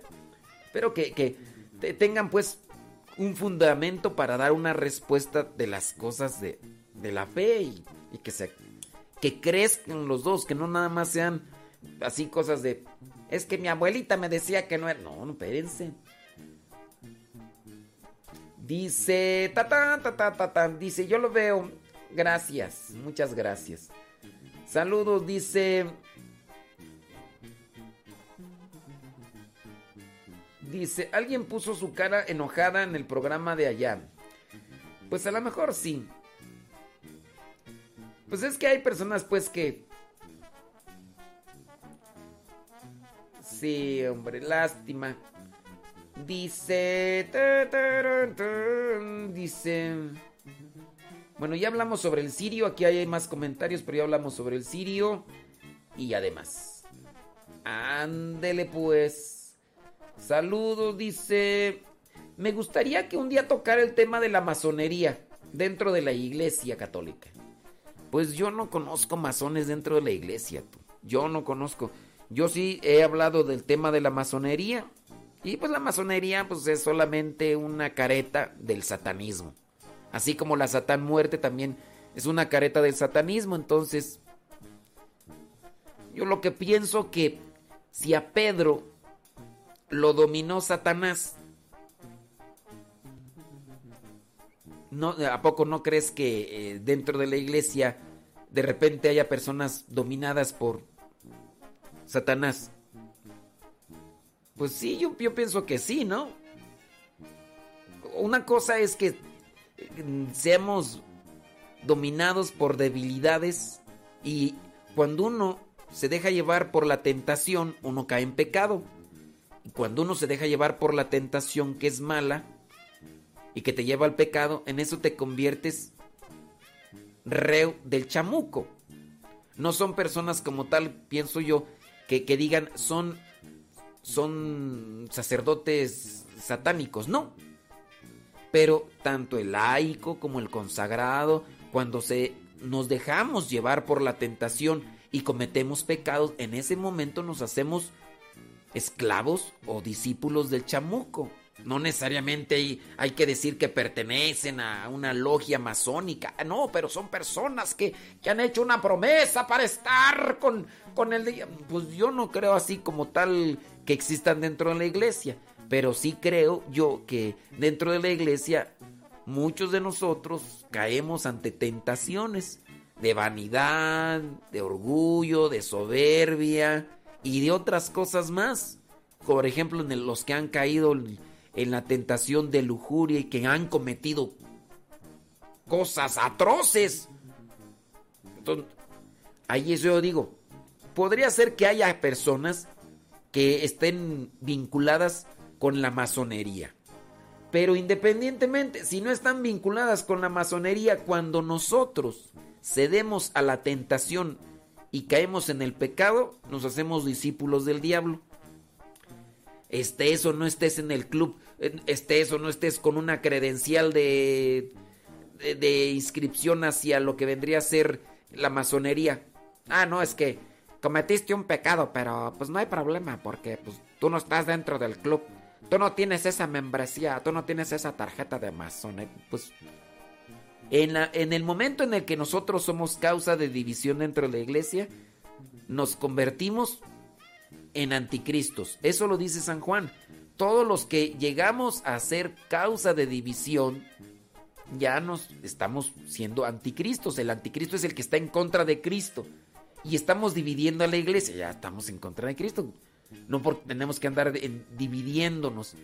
Por ejemplo, ahorita ya hay algunos que dicen que el Papa es masón por, las, por la nueva encíclica que, que sacó.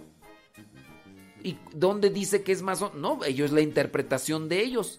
Porque el Papa quiere que todos estemos unidos. Entonces dicen que ese es un principio masón.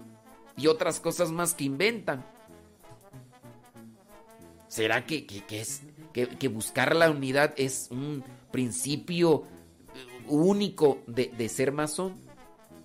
Claro, hay cosas que eh, por ahí se comienzan a vincular y, y empiezan ahí a hacer sus, sus precisiones y demás.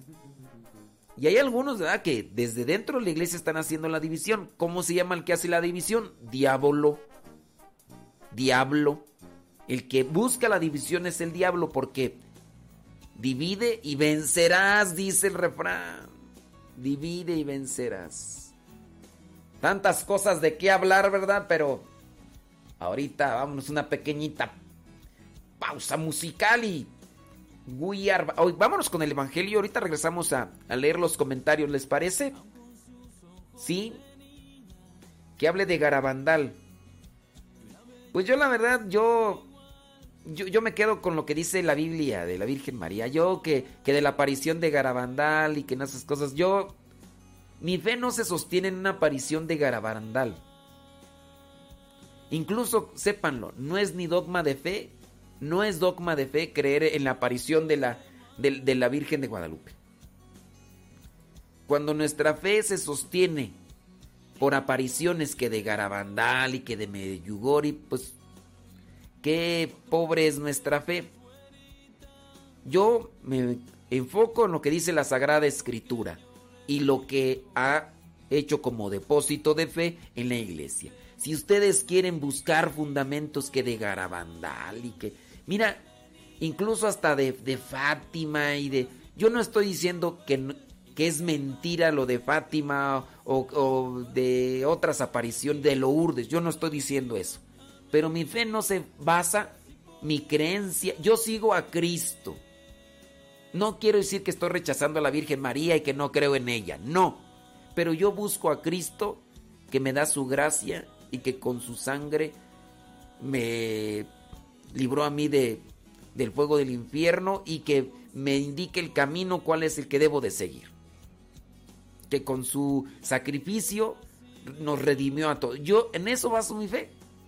Y yo sigo a Cristo y, y yo sé que Él es el único que me va a dar la salvación. A mí no me va a dar la salvación ni la Virgen ni los santos. Yo tengo una fe cristocéntrica. Que hay algunos que dicen que de Garabandal y que se están queriendo ahí. Yo sé que el único que da la salvación es Cristo. Ahora, que yo puedo ir a la basílica, sí, creo en la basílica y voy a la basílica y, y todo, pero yo no me enfoco en la Virgen de Guadalupe.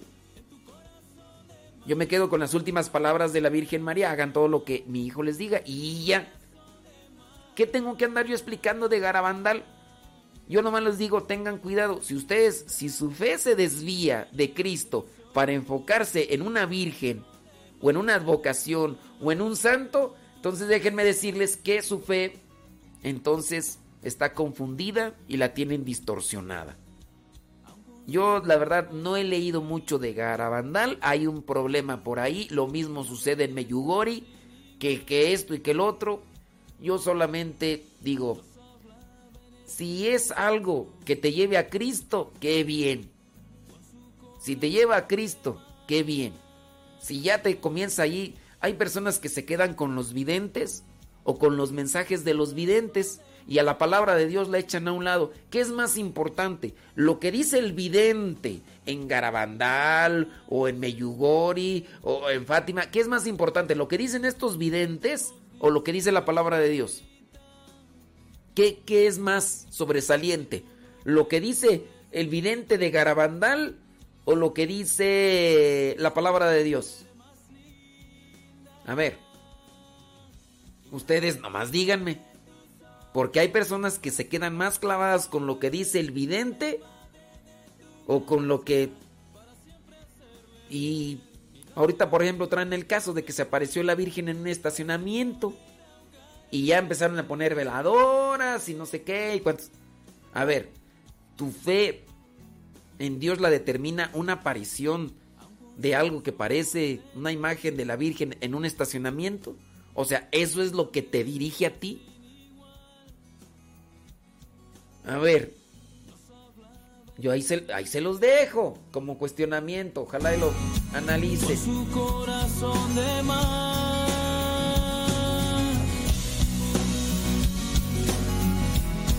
Con su corazón de mar. En mi país es morena. Otros dicen que es güerita.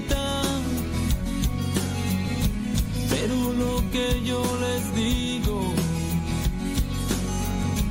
no existe mujer más linda. Y dame niña de tus ojos para así poderlo ver. Y dame madre de tu gracia para siempre serle fiel. Y dale vida a mi vida para así poder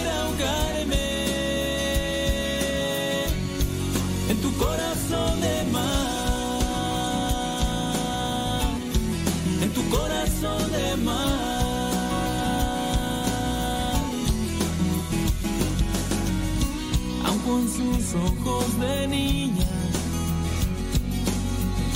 y una belleza sin igual nos hablaba en el silencio con su corazón de mar. Y dame niña de tus ojos para así poderlo ver. Y dame madre de tu gracia para siempre serle fiel. Y dale vida a mi vida para así poder ahogarme en tu corazón de mar, en tu corazón de mar.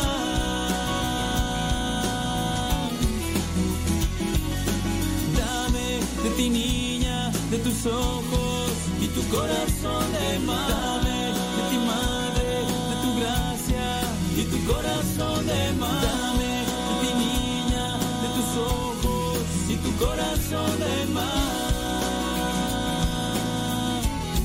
Y tu corazón de mar. Y tu corazón de mar. Y tu corazón de mar. Y tu corazón Mamá, ¿por qué estás tan feliz? Ah, pues porque estoy escuchando Radio Cepa. Es una estación de radio que ilumina mi vida y nos pone contentos y felices. Yo quiero escuchar Radio Cepa, ¿cómo le puedo hacer? Ah, pues mira, ahí en tu celular le pones en la Play Store, descargas esa aplicación de Radio Cepa, ahí lo vas a escuchar.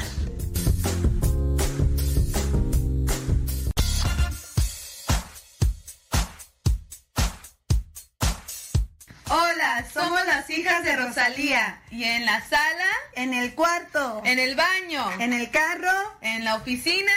Ya está en la cocina. Escuchando Radio Cepa hasta que reviente la bocina.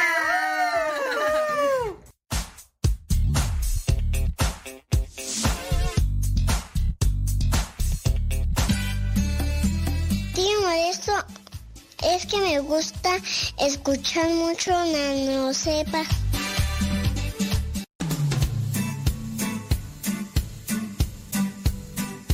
Desde agosto del año 2009, aquí está Radio Cepa y seguirá estando hasta que Dios no diga otra cosa. Recomienda a Radio Cepa para que sigamos adelante hasta que Dios no diga lo contrario. Radio Cepa, ñaca ñaca.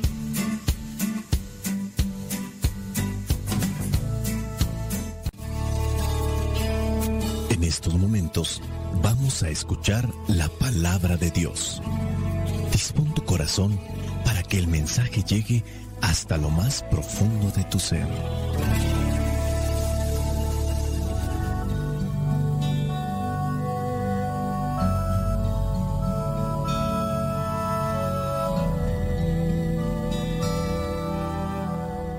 El Evangelio que la iglesia nos presenta el día de hoy corresponde a Lucas, capítulo 11, versículos del 15 al 26. Dice así, pero algunos dijeron, Belcebú, el jefe de los demonios, es quien ha dado a este hombre el poder de expulsarlos. Otros, para tenderle una trampa, le pidieron una señal milagrosa del cielo. Pero él, que sabía lo que estaban pensando, les dijo, Todo país dividido en bandos enemigos se destruye a sí mismo y todas sus casas se derrumban una sobre otra. Así también si Satanás se divide contra sí mismo, ¿cómo podrá mantener su poder? Esto lo digo porque ustedes afirman que yo expulso los demonios por el poder de Belcebú. Pero si es así, ¿quién da a los seguidores de ustedes el poder para expulsarlos? Por eso ellos mismos los condenarán a ustedes, porque si yo expulso los demonios por la mano de Dios, eso significa que el reino de Dios ya ha llegado a ustedes. Cuando un hombre fuerte está bien armado y cuida su casa, lo que en ella guarda está seguro. Pero si otro más fuerte que él viene y lo vence, le quita las armas en que confían y sus pertenencias y dispone de ellas. El que no está a mi favor está en contra mía y el que conmigo no recoge, desparrama. Cuando un espíritu impuro sale de un hombre, anda por lugares secos, buscando descanso, pero al no encontrarlo, piensa, volveré a mi casa de donde salí. Cuando regresa, encuentra a ese hombre como una casa barrida y arreglada. Entonces va y reúne otros siete espíritus peores que él, y todos juntos se meten a vivir en aquel hombre que al final queda peor que al principio. palabra de Dios. Te alabamos, Señor. Escuchar tu palabra es inicio de fe en ti, Señor. Meditar tu palabra es captar tu mensaje de amor. Proclamar tu palabra, Señor, estar embebido de ti. Proclamar tu palabra, Señor, es ya dar testimonio de ti, mi Dios. El Evangelio que nos presenta la iglesia comienza del versículo 15, pero en el versículo 14, un versículo antes, dice que Jesús estaba expulsando un demonio que había dejado mudo a un hombre y cuando el demonio salió, el mudo comenzó a hablar y la gente se admiró de esto, pero ya comienza el versículo 15, pero algunos dijeron, y es ahí ya cuando comienza la problemática, tres reacciones diferentes ante la misma expulsión. Jesús estaba expulsando el demonio. Unos se admiran, aplauden. Los otros lo juzgan, dicen que él recibe poder de parte de Belcebú para expulsar los demonios. Y otros, mirando esta escena, mirando también lo que decían, dicen el versículo 16, otros, para tenderle una trampa, le pidieron una señal milagrosa del cielo. Son tres actitudes diferentes ante una acción que no lo hace cualquiera y que viene a ser en ayuda de una persona que está poseída. Ante los argumentos que le señalan con alianza de Belcebú, Jesucristo lo que hace es mostrar la incoherencia de estos que hablan por hablar, que ni siquiera tienen una pizca de reflexión.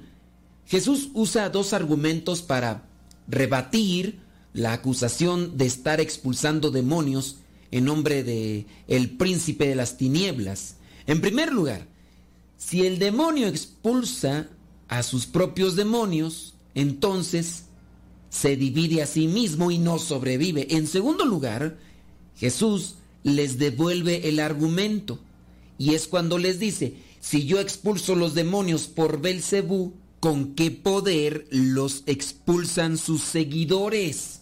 Esto también denota que los seguidores de estos que están atacando a Jesús también están haciendo expulsiones de demonios. Después, en el pasaje bíblico se da un salto. Comienza a hablar Jesús diciendo, cuando un hombre fuerte está bien armado y cuida su casa, lo que en ella guarda está seguro. Pero si otro más fuerte que él viene y lo vence, le quita las armas en que confía y sus pertenencias y dispone de ellas. Aquí está haciendo una referencia a quien domina en este mundo, en este caso Belcebú, el príncipe de las tinieblas, el rey de los demonios, domina y controla al mundo. Pero viene alguien que no es de este mundo, que tiene poder, que tiene potestad, que incluso los propios ángeles se arrodillan ante su nombre, ante su presencia. Este tiene más poder que el dueño de la casa, en este caso el príncipe de las tinieblas, porque es capaz de dominarlo, sofocarlo, de quitarle lo que tiene, lo que ya le pertenecía. Y Jesús viene a remarcar, el que no está a mi favor está en contra mía, y el que conmigo no recoge, desparrama. Hay que definirse, o estás del otro lado o estás de este. Y ese podría ser un punto para discernir. Hemos ya definido claramente de qué lado queremos estar. Hemos definido ya claramente a quién queremos seguir o todavía titubeamos. ¿O será que todavía titubeo y me doy ciertos permisitos, nada más poquito, nada más tantito. Mira, pues no creo que con esto pase mucho. Mira, no creo que con esto realmente cause algo malo, algo grave. Y ante esos permisos pequeños, poco a poco vamos perdiendo fuerza, vamos perdiendo autoridad, vamos perdiendo control. Un ejemplo clásico y muy presente es con la persona que tiene un, una adicción. Pongamos la adicción de la droga. Comenzó con algo muy pequeño, después otra vez algo pequeño y así fue aumentando las dosis poco a poco hasta que perdió el control de sí. Y el demonio, el príncipe de las tinieblas, así trabaja poco a poco.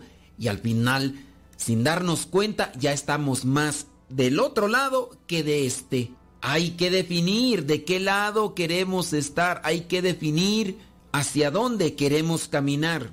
Debemos de tener ideas claras o por lo menos debemos de trabajar en ellas para que la tentación, la debilidad no nos domine, no nos controle y busquemos la mortificación, busquemos el sacrificio para que esa debilidad se convierta en virtud.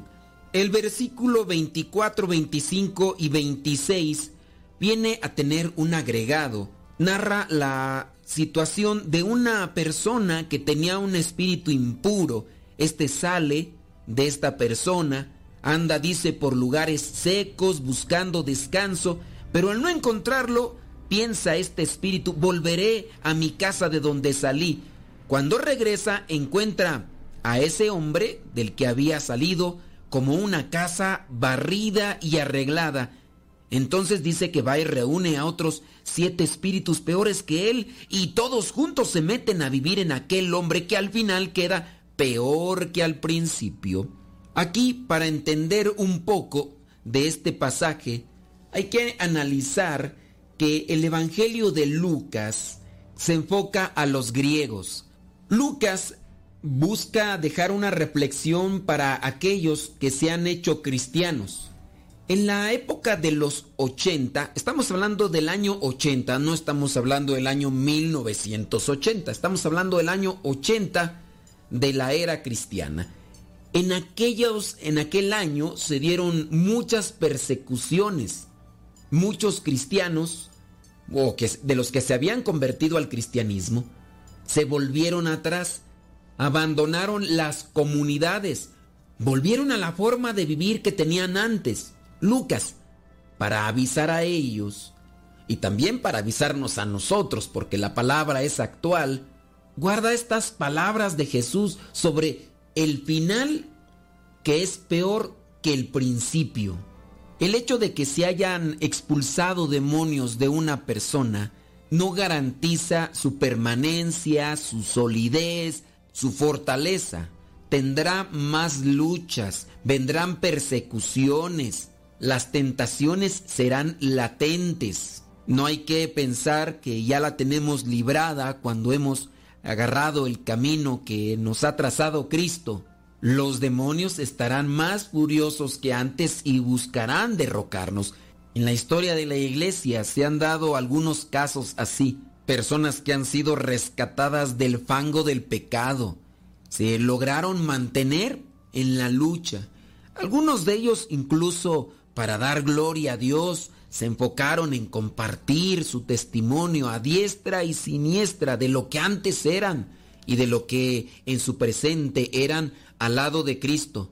Pero se descuidaron, se dedicaron más a promover lo que Cristo había hecho en sus vidas que a dialogar con Cristo para mantener esa vigencia con aquel que los había rescatado.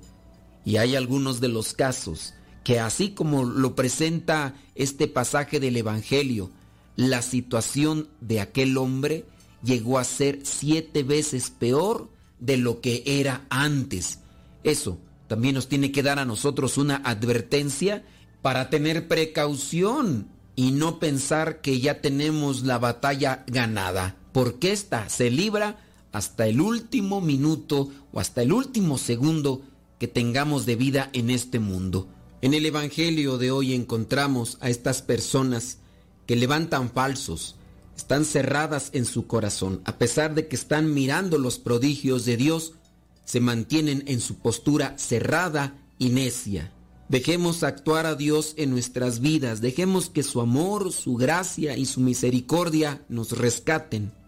Y tengamos cuidado porque, como dice San Pedro, el diablo anda como león rugiente, buscando a quien devorar. Resistidle firmes en la fe. Busquemos ser constantes en la oración, en la reflexión, en el amor a Dios y en el servicio a los hermanos. La bendición de Dios Todopoderoso, Padre, Hijo y Espíritu Santo, descienda sobre cada uno de ustedes y les acompañe siempre. Vayamos a vivir la palabra. Lámpara tu palabra para mis pasos, luz mi sendero. Tu palabra para mis pasos, luz mi sendero. Luz, tu palabra es la luz. Luz, tu palabra es la luz. Yo guardaré tus justos mandamientos.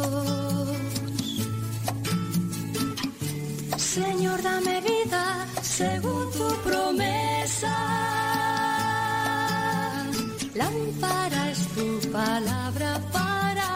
pasos, luz en mi sendero. Lámpara es tu palabra para mi... Estás escuchando la CEPA, la estación de los misioneros servidores de la palabra.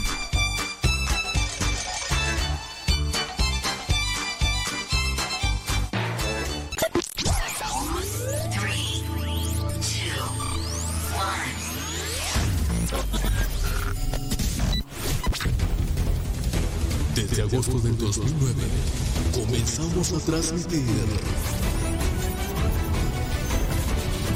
Gracias a Dios y gracias a ti.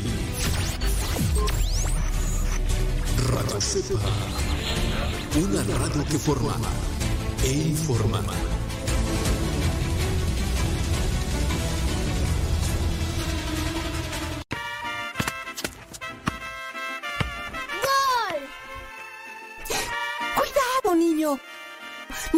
En la azotea que no sabes que te puedes caer.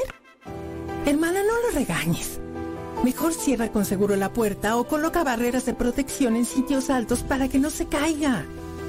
Es muy fácil prevenir caídas. La prevención es vital.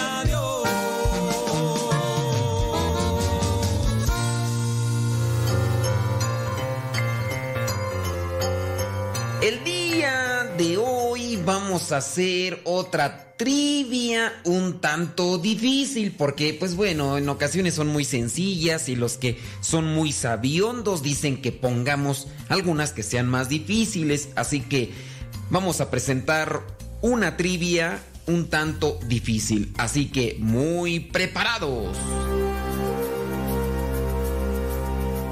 La pregunta es la siguiente.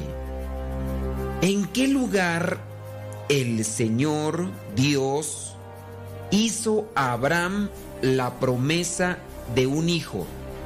¿En qué lugar Dios hizo a Abraham la promesa de que iba a tener un hijo? ¿En el monte Sinaí? ¿En el encinar de Manré? O en el río Éufrates? ¿En qué lugar Dios hizo a Abraham la promesa de un hijo? ¿En el monte Sinaí? ¿En el encinar de Manré? ¿O en el río Éufrates?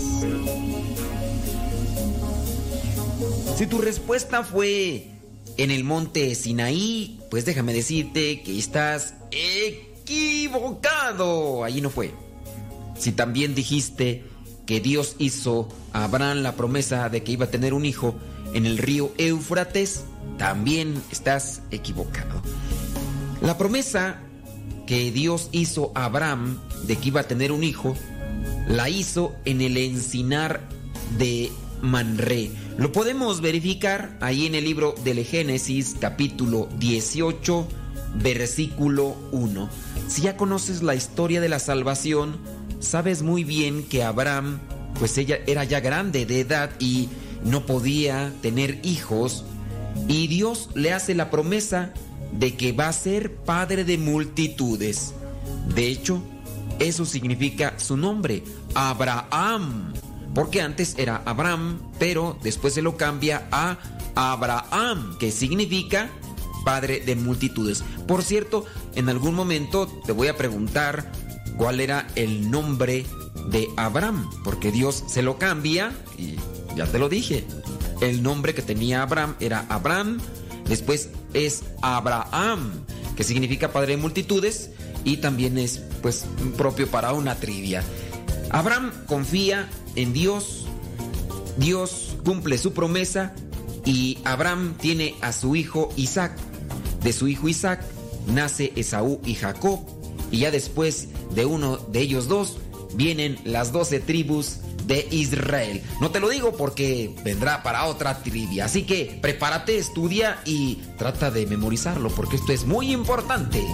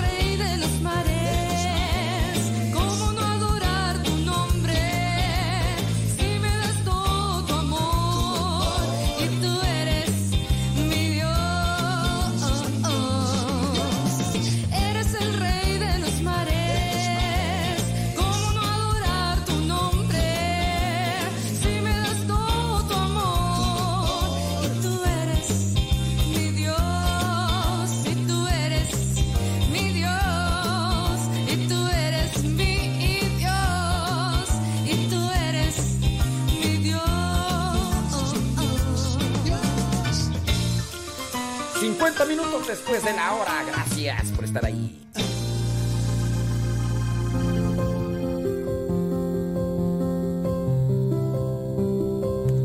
Muy buenos días a todos. Hoy es viernes, día 9 de octubre. Segundo viernes de este mes de octubre. Estamos en la semana 27 del año ordinario.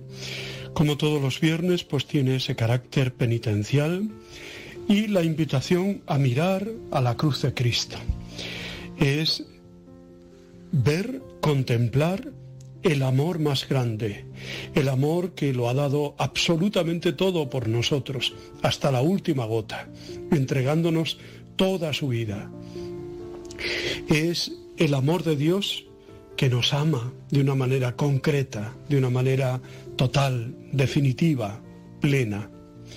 La cruz, en ella está nuestra salvación, vida y resurrección. El Señor nos ha salvado y libertado a través de la cruz. Démosle gracias. Corazón de Jesús, en vos confío. Todos los viernes tienen ese matiz también muy especial. Y es bueno que recordemos nuestras devociones y, y las practiquemos.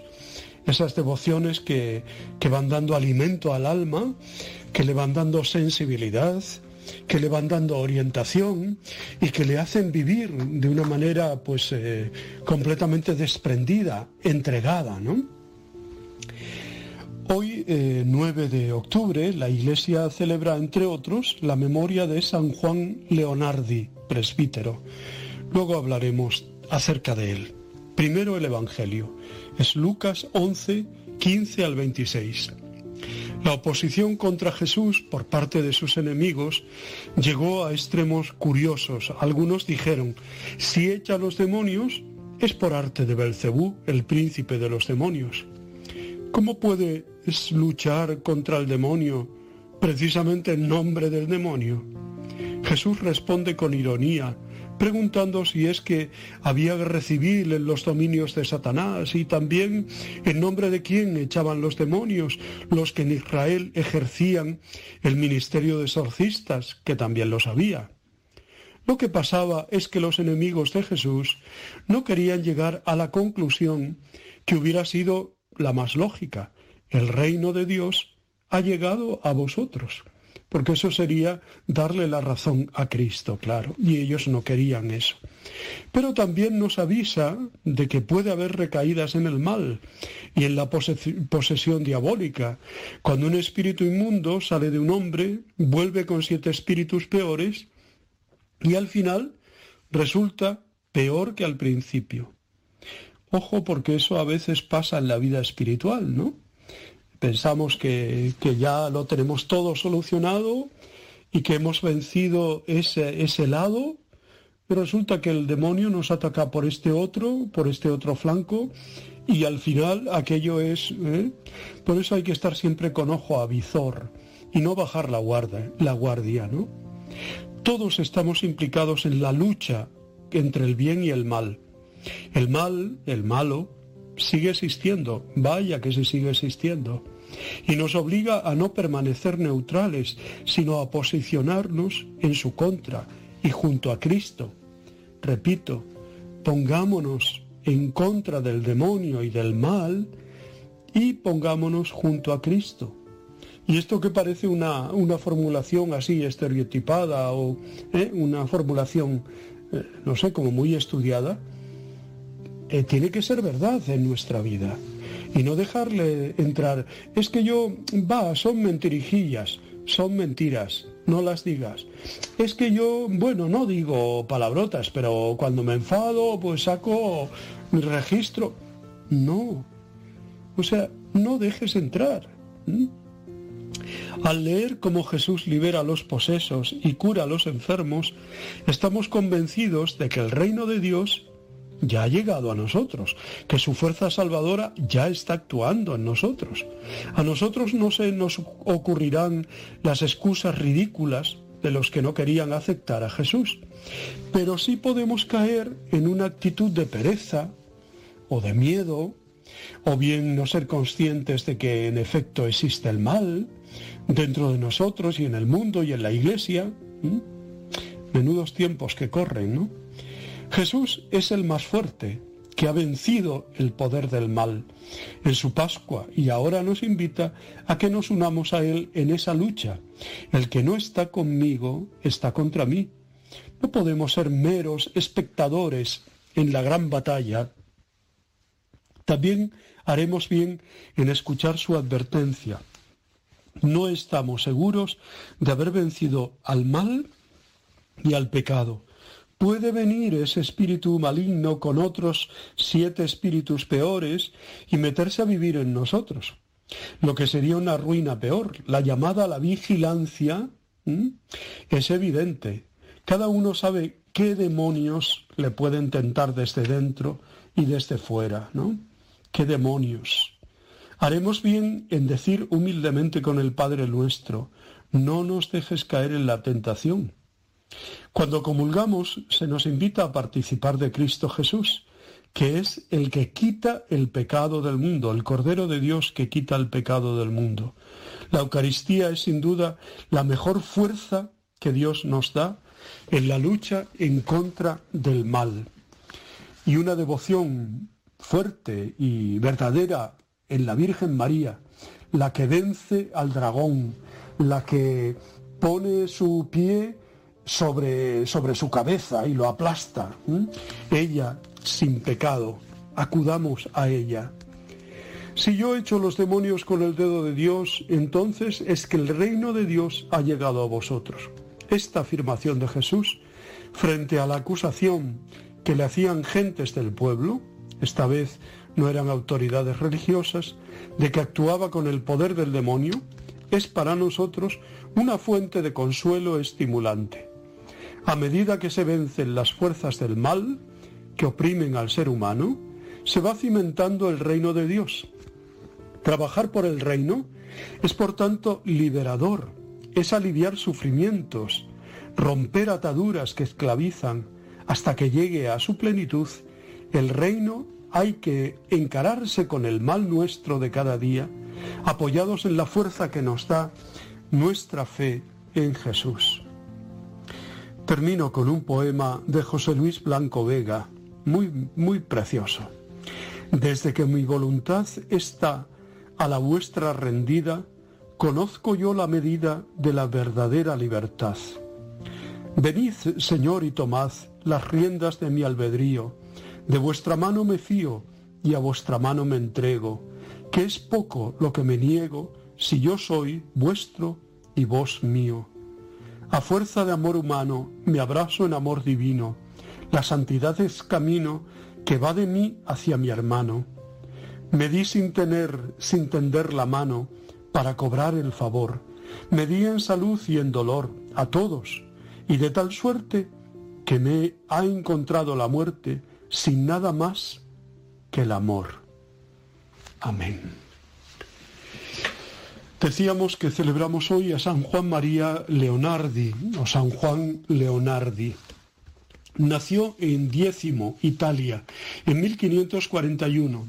Estando en Luca, estudiando el arte de la especiería, o sea, la farmacia, formó parte de un grupo de jóvenes cristianos cuya misión principal era asegurarse una intensa vida cristiana a través de la oración, los sacramentos y la formación, como también asistiendo a los pobres y peregrinos. Este grupo se constituyó en congregación laical, conocida como los colombinos. Es justamente en este periodo que en más de una oportunidad piensa en la opción de consagrarse totalmente a Dios. A sus 26 años ya ejercía su profesión de farmacéutico. Sin embargo, seguía sintiendo la llamada al sacerdocio. Es en este periodo entonces que asiente a la llamada de Dios y es su director espiritual quien lo orientó en los estudios eclesiásticos, dejando entonces la farmacia. Celebra su primera misa el 6 de enero de 1571. Con la ayuda de los colombinos imparte clases de religión y catequesis, y ante lo fructuoso del tal servicio, el obispo le confió la catequesis de todas las iglesias de Luca. Ante la imposibilidad de atender personalmente las demandas de los párrocos, escribió un folleto con la síntesis de la doctrina cristiana y el modo de enseñarla. De ahí surgió la fundación de la Compañía de la Doctrina Cristiana, formada por laicos y aprobada por el Papa Clemente VIII en 1604. El 1 de septiembre de 1574 San Juan funda la Fraternidad de Sacerdotes Reformados de la Santísima Virgen María, que tras su muerte adoptó el nombre de Orden de los Clérigos Regulares de la Madre de Dios. En 1584 el Papa Gregorio XIII confirmaba la orden que en 1581 había aprobado el obispo de Luca. Dicha orden daba especial importancia a la obediencia, al camino de la santificación personal, al acompañamiento espiritual, la asistencia sacramental de los fieles y la penitencia. En, el año 1596 y bajo petición del Papa Clemente VIII, cumple el rol de reformador y visitador apostólico de diversos monasterios y conventos. Anteriormente había cumplido el rol de comisario apostólico en el santuario de la Virgen del Arco, en las cercanías de Nápoles. En 1603, Juan Leonardi, en colaboración con el español Juan Bautista Vives y el jesuita Martín de Funes, funda un centro de estudios misionales que con el tiempo sería el Colegio Urbano de Propaganda Fide. San Juan Leonardi muere en Roma el 9 de octubre de 1609, dejando dos casas de los clérigos de la Madre de Dios, una en Luca y otra en Roma. Otras tres fueron abiertas en el siglo XVII. La regla definitiva de su comunidad no fue publicada hasta 1851 es el Papa Benedicto XV quien lo declara venerable y Pío XI lo inscribe en el catálogo de los, de los Beatos. En la Pascua de Resurrección de 1938, el Papa Pío XI lo proclama santo. Recientemente, el 8 de agosto del 2006, el Papa Benedicto XVI lo ha nombrado patrono de los farmacéuticos, San Juan Leonardi. Os deseo muy buen día, os abrazo y os bendigo en el nombre del Padre, del Hijo y del Espíritu Santo. Os quiero.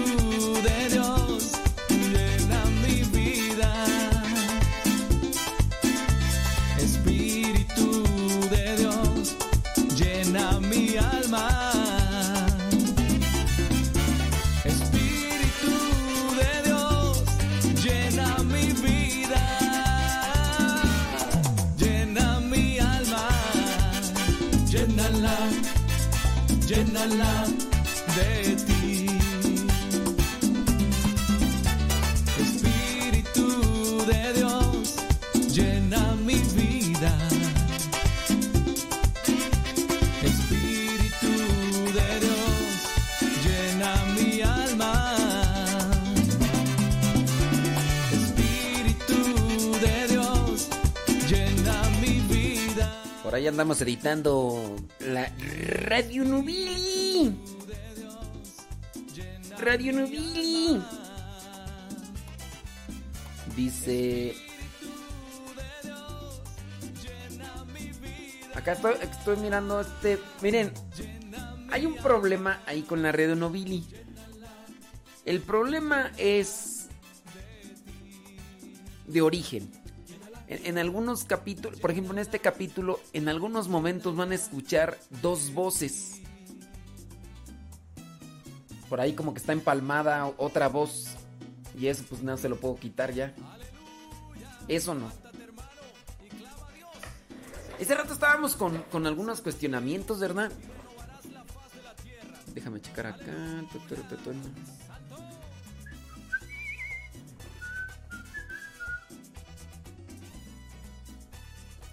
Tarán.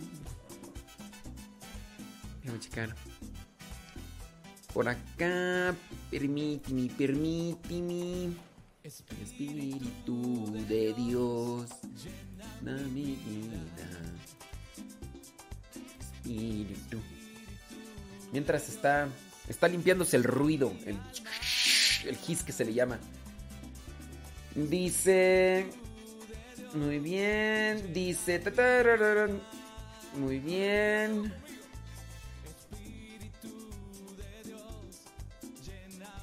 Muy bien.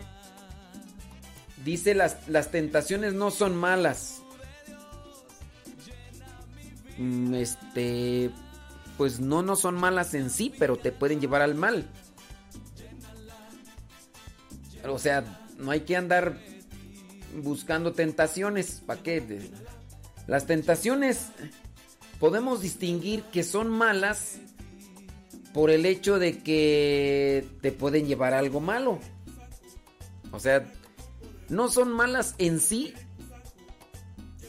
pero si, si se aparecen, no las dejes estacionarse, porque si se estacionan, pues ya no. Entonces, por decir, no son malas. Sí son malas si las consientes. ¿Me explico? Tú dices, las tentaciones no son malas. Ok, si se aparece la tentación. Si se aparece la tentación y la consientes, entonces sí es mala. A lo mejor no caes en el pecado, pero la tentación la consientes y cada día. Entonces, eh, decir no son malas, creo que también eso puede llevarte a, decir, no, no te preocupes, oye, yo tengo tentaciones yo las consiento. No, no son malas. No, el consentir una tentación sí es mala, en el sentido de consentirla. Te llegó una tentación, te llegó una provocación. Entonces sacúdela, e- e- e- evítala. Y, ya.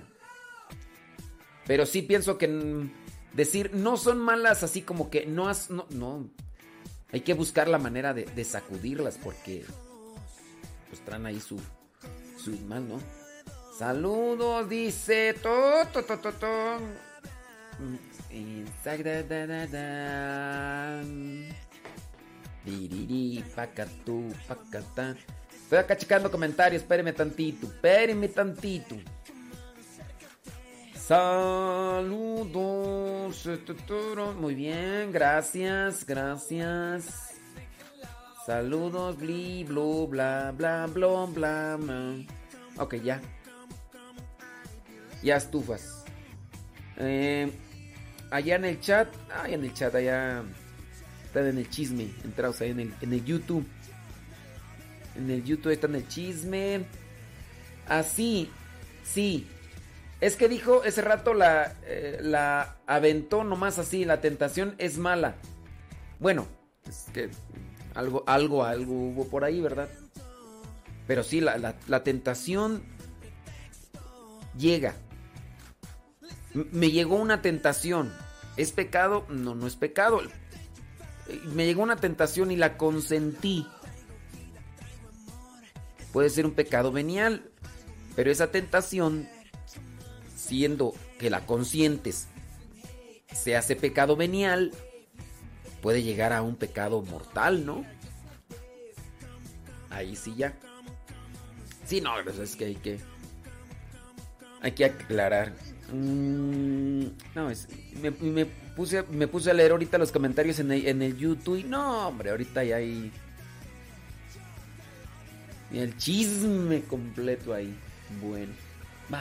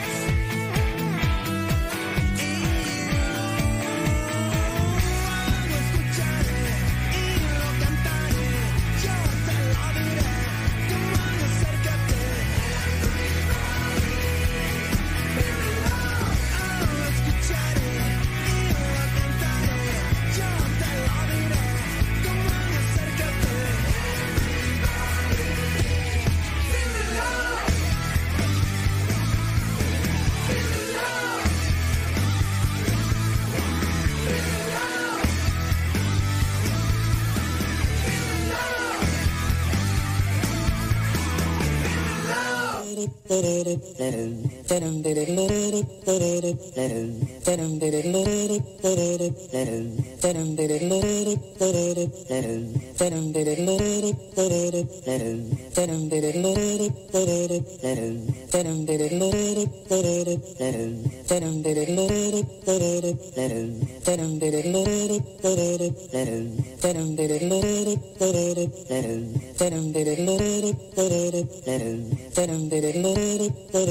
let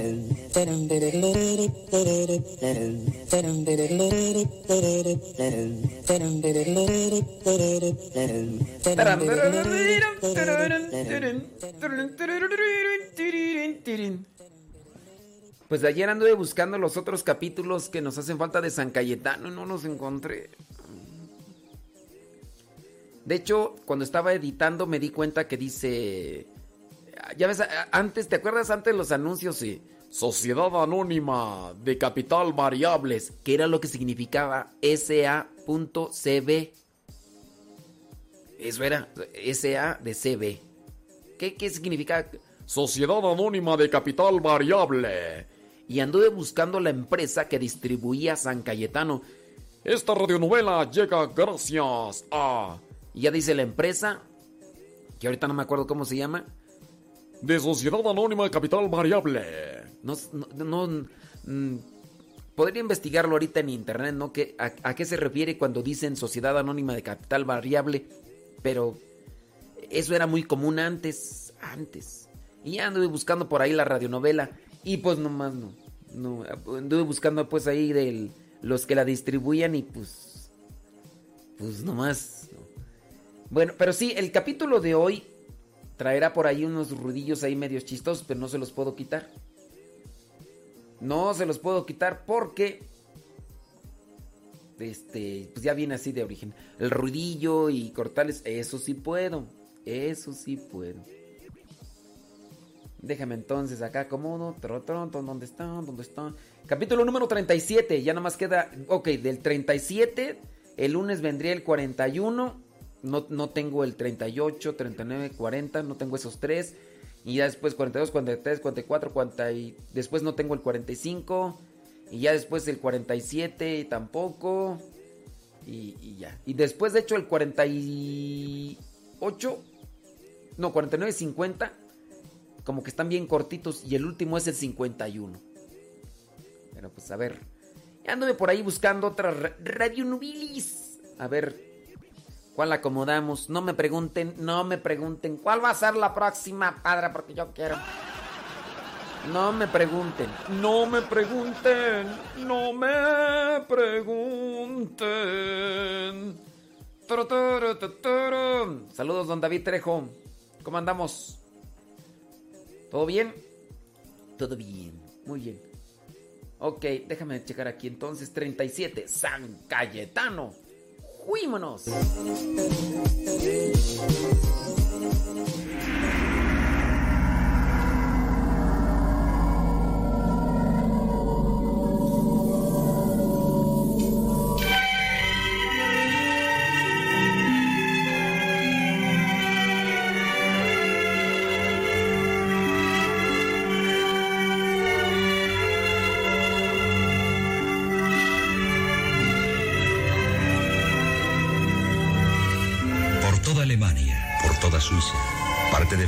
Inglaterra bajo el reinado de Enrique VIII, las ideas heresiarcas habían cundido extendiéndose como una marea ascendente e incontenible.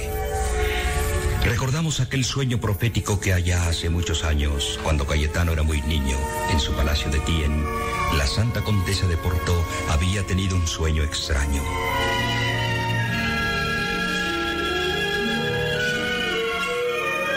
Un monstruo, una serpiente, había salido de pronto ante los ojos de la condesa, amenazando atacarla a ella y al niño que llevaba de la mano. Pero Cayetano había aplastado al venenoso reptil con su débil planta. Han pasado ya 60 años de aquel sueño misterioso y profético, y Cayetano, ayudado por sus hermanos los clérigos regulares, esgrimen las armas de sus virtudes para enfrentarse al error. 1480 nace Cayetano. Tres años después nace Lutero. En 1505, Lutero ingresa en el convento de la Orden de San Agustín. Cayetano recibe la tonsura clerical en Padua. En 1517, Lutero publica sus primeros escritos contra la doctrina cristiana católica.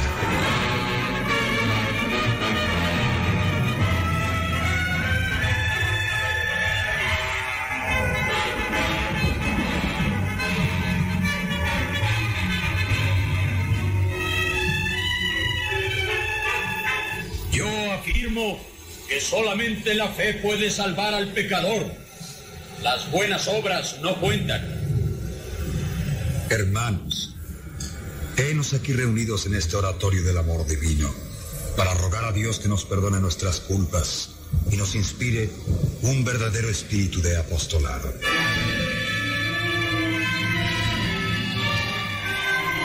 En 1525, Lutero sale de su convento y contrae matrimonio con Catalina Bora. El celibato en el sacerdocio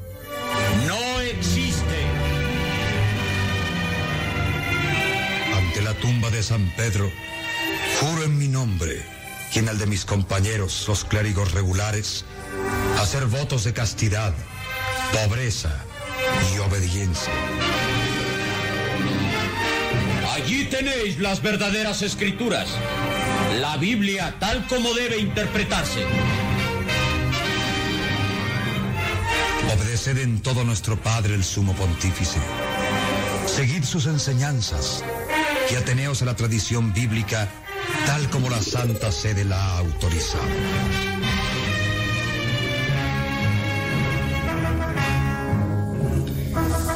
Lutero y Cayetano siguen luchando.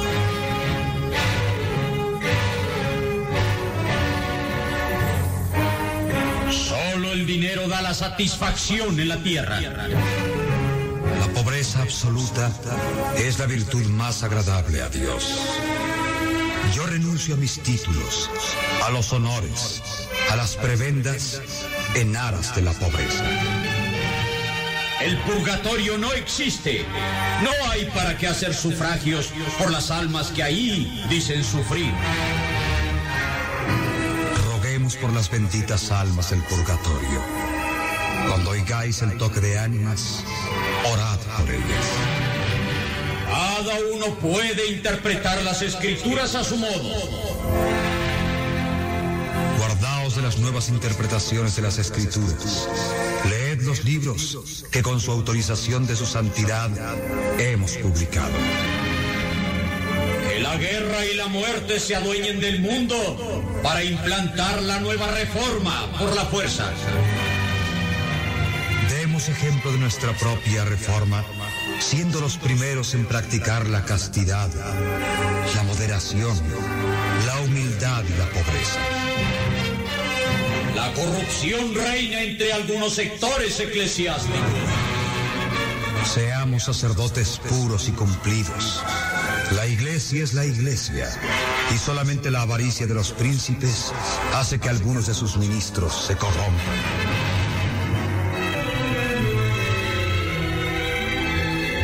Es una luminosa tarde del año de 1535. Sobre la hermosa colina cubierta de árboles y de sembradíos, de cara a las aguas azules del Golfo, se levanta la villa de Chiaia, elegante, graciosa como una Venus de mármol, que sentada sobre las rocas se cobija con el manto de verdura y jugará con las olas cuya espuma lame sus pies. Amplios salones decorados por artistas famosos, muebles y tapices riquísimos, amplias terrazas desde las cuales se contempla el paisaje del sueño, mientras se recibe la caricia de la brisa que viene del mar, y formando majestuoso dosel, el cielo de Nápoles, siempre azul, siempre puro en su primavera eterna. El elegante carro acaba de detenerse ante la escalinata de la villa una hermosa mujer, baja ligera, ricamente vestida. Destacan sobre la seda de su traje los destellos de diamantes y rubíes con que se adorna. Presuroso baja un hombre. Sus 45 años están disimulados por la riqueza de su traje, por la regularidad de sus facciones, por la amabilidad de sus modales. Galantemente se acerca a la dama, toma la mano delicada y pequeña que le ofrece, la besa discretamente. Esa, bienvenida a esta villa. Juan Valdés, me invitasteis a venir a este lugar encantador. Entra, duquesa. La villa que haya se siente orgullosa de ver entre sus muros a la nobilísima Julia de Gonzaga. Oh, ¿Me dijisteis que estarían aquí vuestros amigos? No tardarán en llegar, pero creedme que todos ellos me estorban cuando estoy cerca de vos. Siempre tan cortés y tan galante. ¿Creéis que a mi edad estas cosas cuadran mal en mí? Oh, no he dicho tal cosa, señor Valdés. Oh, no me llaméis, señor Valdés. Sabéis de sobra que soy vuestro más decidido admirador y vuestro más rendido esclavo. Entonces os llamaré simplemente Juan y vos me llamaréis solamente Julia. Entonces, Julia, entrad en este salón. Sentaos cómodamente y aprovechemos los instantes antes que lleguen nuestros amigos para hablar a solas. Tengo algo muy importante que deciros.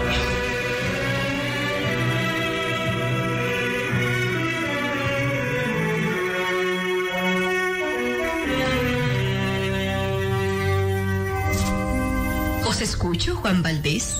¿Perdonaréis mis palabras que acaso os parezcan atrevidas? ¿Me asustáis, Juan? ¿Acaso es tan serio y grave lo que vais a decirme? No, Julia.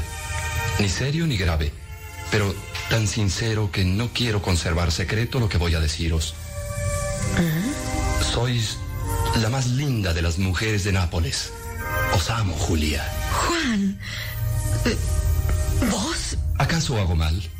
¿Acaso no soy un hombre accesible a los encantos femeninos y, y deseoso de rendir mi corazón ante una belleza como la vuestra?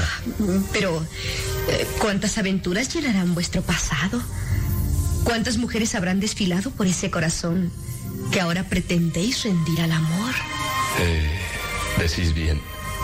Aventuras, mujeres, deleites y, y vino. ¿Qué importa todo eso cuando se compara con el amor verdadero? Quizás os parezcan mis palabras las de un payaso cuya imagen se retrata en el espejo de su camerino, mostrándole las canas que blanquean en su cabeza y las indiscretas arrugas que ha dejado grabadas el paso de los años. Oh, no, Juan, eso no. Sois un hombre en toda la fuerza de la edad. Me cautivan vuestras maneras cortesanas. Vuestra voz es un halago al oído. Pero pensad que yo soy la viuda de Trayeto y por consiguiente... Olvidad todo eso. Pensad solo en la poesía de esta tarde primaveral. Mirad a lo lejos la inmensidad azul cruzada por las barcas pescadoras cuyas velas parecen gaviotas que rozaran el agua. Pensad en, en la vida que es amable, que es dulce, cuando se tiene cerca un corazón ardiente que sabe amar. Seguid. Seguid, Juan. Vuestras palabras tienen el embrujo de una caricia. Os amo, Julia. Decidme que vos también me amáis. Decidme que vuestra alma no va a permanecer sorda al halago del amor. Decidme que vos... ¿Qué sucede? No sé. De pronto he creído ver más allá de ese balcón algo. Era como una sombra negra. Era como... No, no hay nada. Efecto de vuestra imaginación solamente. Ved, Julia mía, nada interrumpe en esta villa el lenguaje del amor.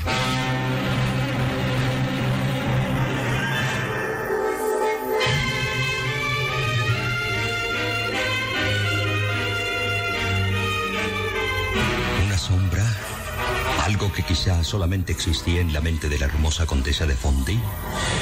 Allá muy lejos, en la casa teatina de Santa María del Pesebre, un hombre ora ante el crucifijo.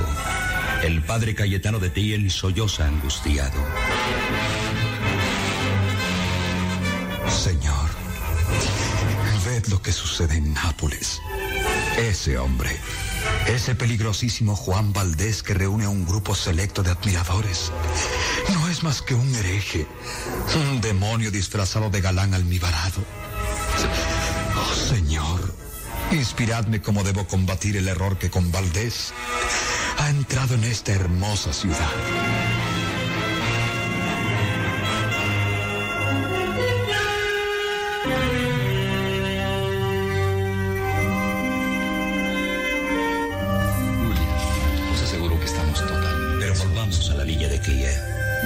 Valdés, casi arrodillado ante la hermosa Julia Gonzaga, ha tomado ambas manos de la dama y tras de cubrirla de besos, mientras las palabras enamoradas brotan de sus labios en un murmullo de amor, se acerca lentamente que no sabe hurtar la caricia. Pero en este momento... Oh, perdonad. No, no temáis nada, Julia. Es nuestro amigo Pedro Vermigli que acude a la cita. Condesa, cuánto gusto de veros. Caballero, Eh, sentaos, Pedro Vermigli. Os esperábamos hace tiempo. Perdonad, maestro. El servicio de vuestra persona me hizo retardar un poco. Pero ya me tenéis aquí. Ay, Dios mío, eh, debe ser ya muy tarde. Permitidme, señor Valdés, que me retire. Si mi presencia es causa de que os vayáis, condesa, me Ay, retiro. no, de ninguna manera. Pero he venido aquí solo por unos momentos y eh, otro día tendré el gusto de hablar con vos más detenidamente. Consideradme como vuestro servidor y amigo. Gracias. ¿Cuándo volveréis por aquí, Julia? Os lo avisaré con oportunidad. Que sea muy pronto. Os lo prometo.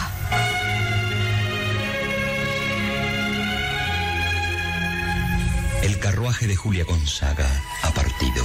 Juan Valdés y Pedro Vermili entran de nuevo en el salón.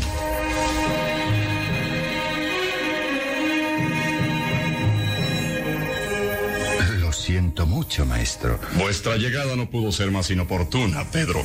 Nunca creí que el amor hubiera llamado a las puertas de vuestro corazón. Amor, pero ¿de veras creéis que estoy enamorado de Julia Gonzaga? A, a juzgar por... No, amigo mío. Pero nuestro trabajo, nuestros anhelos, todo cuanto nos hemos propuesto requieren la ayuda de una dama de la alta sociedad napolitana que arrastrará a nuestro círculo a un grupo de dignatarios eclesiásticos y gentiles hombres, ¿comprendéis? Comprendo, maestro. Y os admiro. La condesa, enamorada de vos, hará que esas gentes vengan aquí, escuchen vuestras palabras y... Y lo demás será fácil. Juan Valdés comprende, con su innegable talento y su perspicacia, que Pedro Bermili tiene algo importante que decirle y anticipándole pregunta.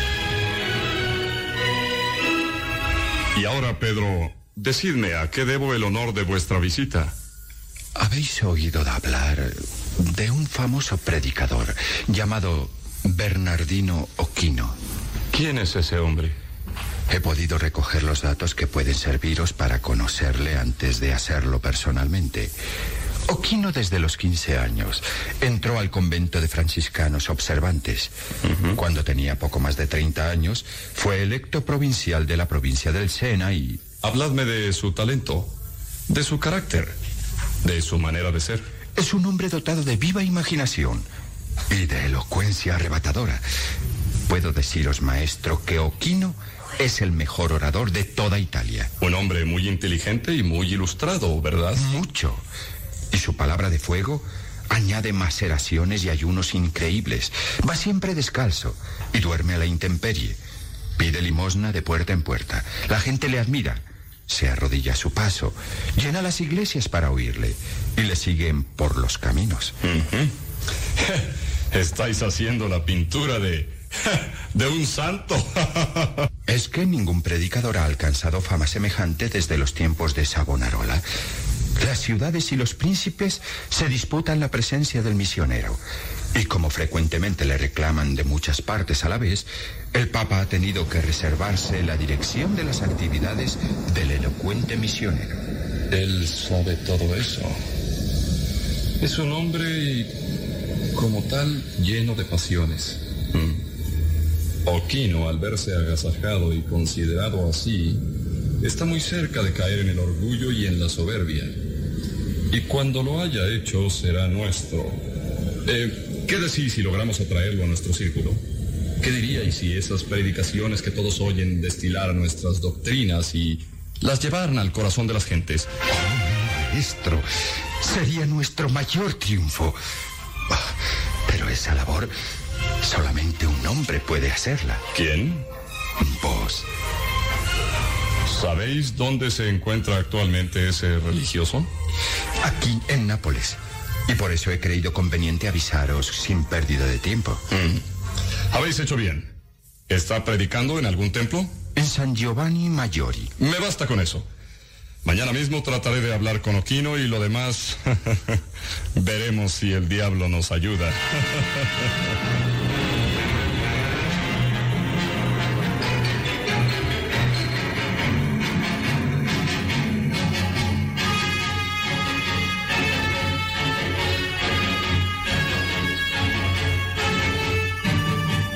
templo de San Giovanni Maggiore está de bote en bote.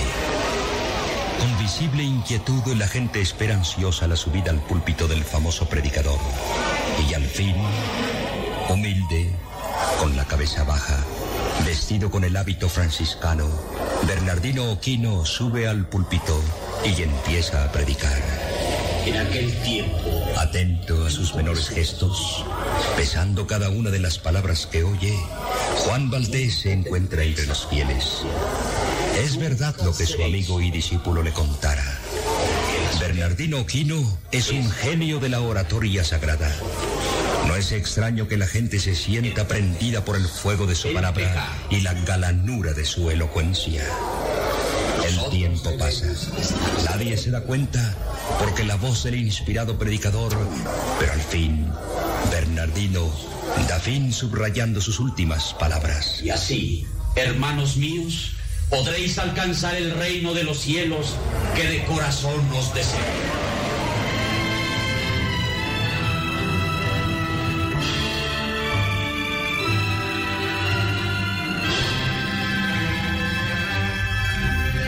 La gente abandona el templo.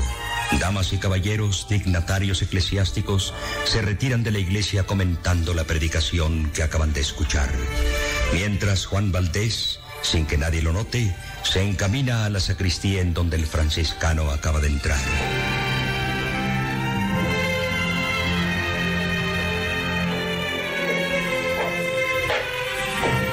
Padre mío, Quisiera hablar unas palabras con vos. ¿Quién sois, hermano? Uno de los mil fieles que acaban de oír vuestra palabra, que me ha dejado asombrado por su elocuencia. Ojalá que mis pobres palabras prendan en vuestra alma. ¿Cómo os llamáis? Juan Valdés, un humilde servidor vuestro. ¿Español? Nacido en Cuenca. Actualmente vivo en esta ciudad de Nápoles, en donde pongo a vuestras órdenes mi humilde casa. Y predico la pobreza y el sacrificio, señor Valdés. Y huyo de los palacios y de las cosas mundanas. Vos, Padre mío, podríais arrastrar a muchísimos más fieles con vuestra palabra si enderezaseis vuestra frase para hacer comprender al público que os escucha que la justificación del pecador se logra solamente por los méritos de Cristo. ¿Lo creéis así? Estoy seguro. Sí, Padre mío. Sois el primer predicador de Italia. Pero si encamináis vuestros sermones por esa senda, seréis el primer orador del mundo. Me gustaría hablar con vos extensamente, señor Valdés. ¿Mañana? Os espero en mi casa. ¿A las cinco está bien? A las cinco.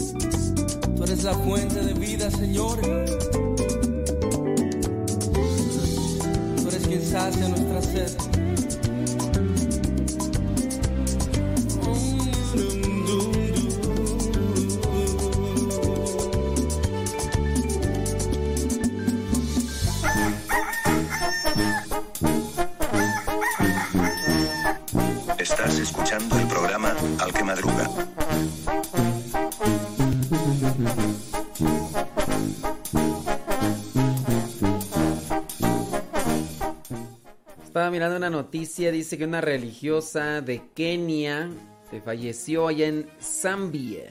Zambia. Está la zumba, ¿verdad? Pero es, es- Zambia. Dice que mm, después de que renovó sus votos religiosos, dice que murió. Su nombre es la hermana Caroline Gadwiri Kiambi, 37 años de edad. El lunes pasado, 5 de. Hoy es 9. El lunes 5 de octubre del 2020 murió en el hospital. La religiosa falleció de manera inesperada por una hemorragia aguda del páncreas. Hizo sus votos durante la misa de la mañana del día lunes 5 de octubre. Más tarde, las hermanas organizaron una pequeña fiesta para ella porque había renovado. Dice... Después dice que les dio las buenas noches a las hermanas alrededor de las 9 de la noche y se fue a su habitación. Pero cerca de una hora después llamó a una de sus hermanas diciendo que no se sentía bien. Al correr a su habitación la hermana se dio cuenta que la hermana, Caroline, había vomitado. Sorpresivamente por este cambio la llevaron al hospital, pero allí estaba demasiado débil y después se confirmó su muerte.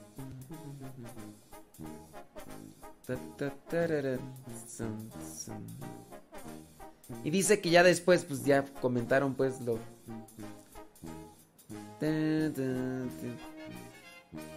Dice, es que estoy leyendo acá todo lo... lo- A ver qué más... Pero sí, eh, la, la noticia es porque horas después de que hizo sus votos religiosos, falleció por esa hemorragia del páncreas. Lamentable, ¿verdad? Pues sí. Bueno, descanse en paz.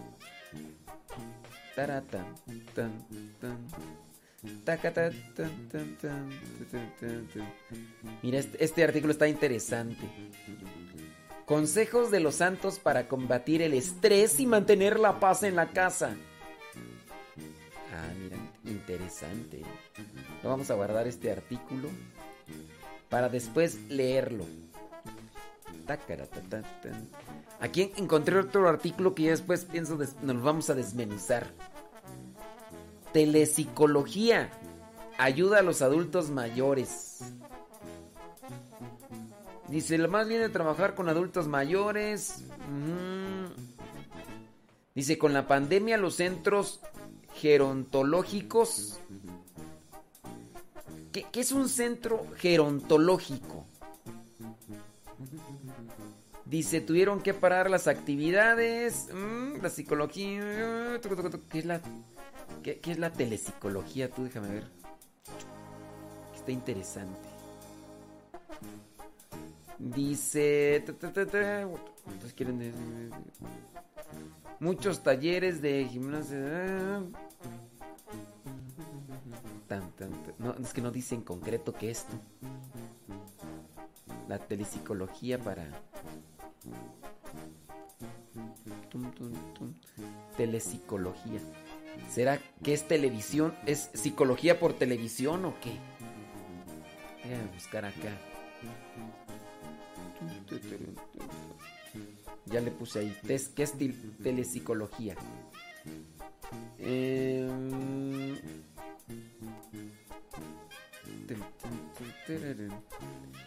Ok, dice... Telepsicología es una atención psicológica de por telemedicina, una prestación de servicios médicos a distancia. Ah, ya entiendo. La tel- telepsicología es cuando están haciendo una atención de psicología a través de los videos. Ah, ya, ya. Muy bien. Entonces, ¿qué son los centros gerontológicos? A ver, ahí se los dejo para que lo investiguen. Deja ver, acá encontré otro artículo. ¿Qué dice la Biblia sobre el estrés y las consecuencias? Este artículo lo podríamos amarrar junto con lo que dicen los santos y armar un programa completo. Ey, deja aquí guardarlo, lo guardo. Gracias. Y así es como voy armando los artículos que después voy a leer para irlos acomodando para hacer un programa. ¡Ups! Saludos, dice. Un libro en papel nos ayuda a profundizar, dice este artículo. Sí, a mí me gusta más leer en libro eh, de papel que en, así en algo digital. Leer sin distraerse. Ujú. Leer libro digital. Mm, el libro de papel va eh, en raíles. El libro sí, trae algunos beneficios, ¿no? Mira, aquí estoy encontrando otro artículo que dice 25 libros para acercarse a Dios. Mm, interesante. No, pero pues para qué los digo si a ustedes... Usted nomás lo, lo único que les gusta leer son lo- los comentarios que están ahí en el Facebook.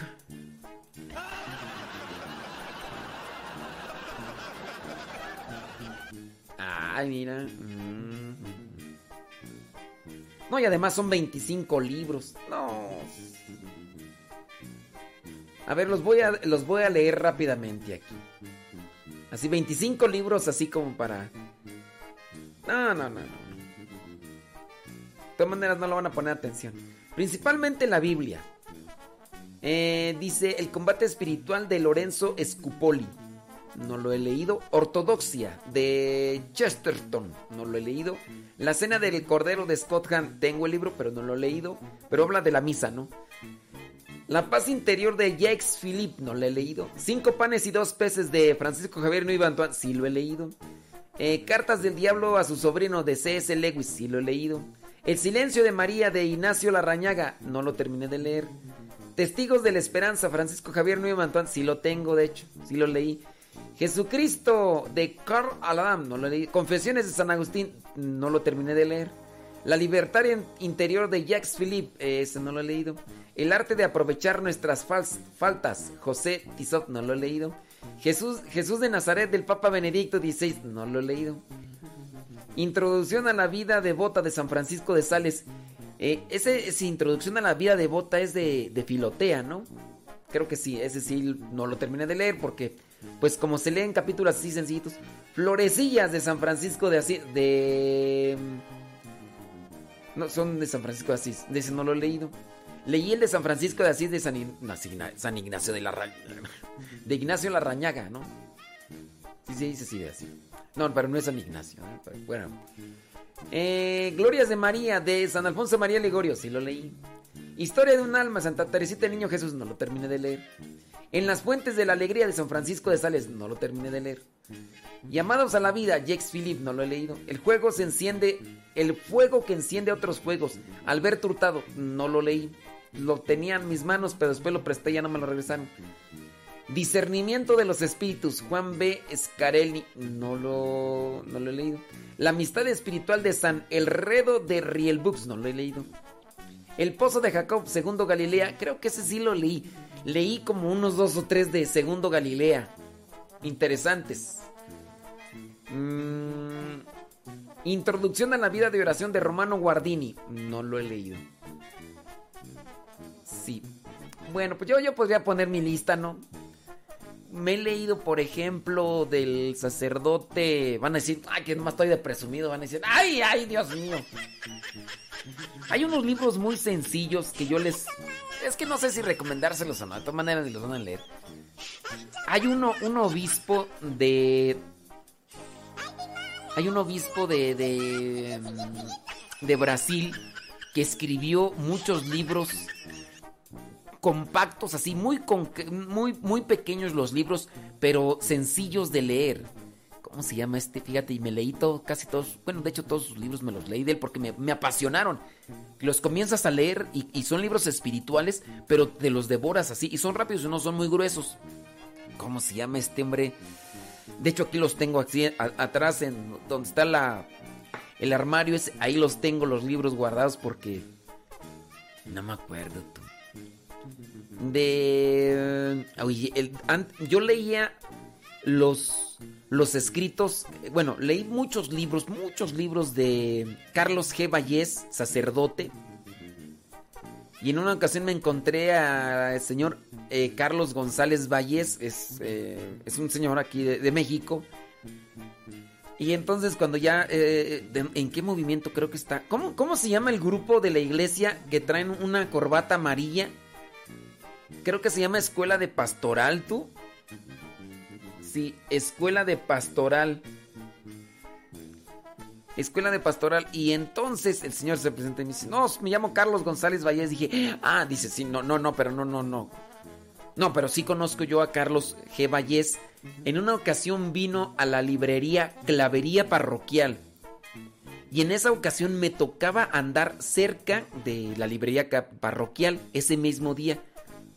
Entonces me acuerdo que me fui con el padre Chon. En aquel tiempo éramos, ¿qué? ¿Novicios? Bueno, no me acuerdo, estábamos en el seminario. Pero andábamos cerca. Le dije, oye, vamos a desviarnos. Vámonos allá y escuchamos a Carlos G. Vallés que va a dar su conferencia y todo. No, pues muy bien, muy bien. Y luego además que ya nos habíamos leído, bueno, yo me había leído como 3, 4 libros de él. Y, sí, es una plática muy sabrosa. Yo así como que tengo intenciones de un día escribir un libro así, con esa misma línea de la que escribe Carlos G. Vallés, pero pues sí se necesita tu- su tiempo. Ando y a la carrera yo con mis artículos y... Y ya, eh, sí, es, es que son, son escritos diferentes, ¿no? Los libros del padre... mm, Mira, el padre José Antonio Portea pues tiene diferentes libros, ¿no? Tiene como son sus diferentes formas de escribir. He, leído por ahí algunos de ellos y sí, pues, están bonitos también.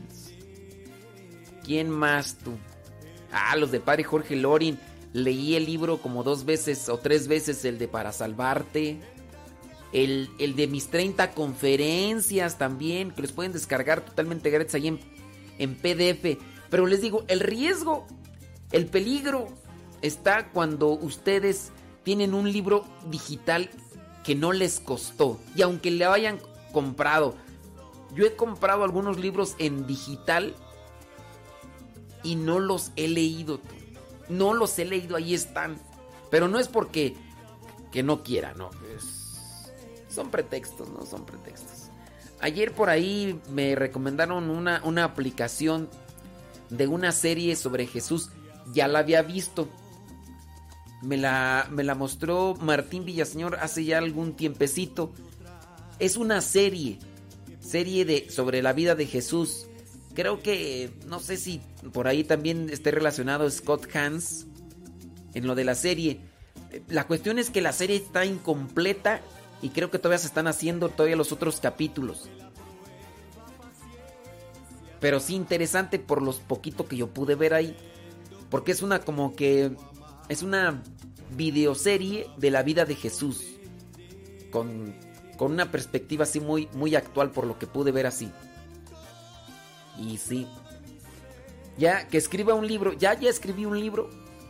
Un libro. Escribí un libro, sí. Así es. Ándele, pues bueno, ahí está. Ya esto de los libros. No, pero pues eh, dependiendo. Es que hay que recomendar libros también dependiendo para qué, ¿no?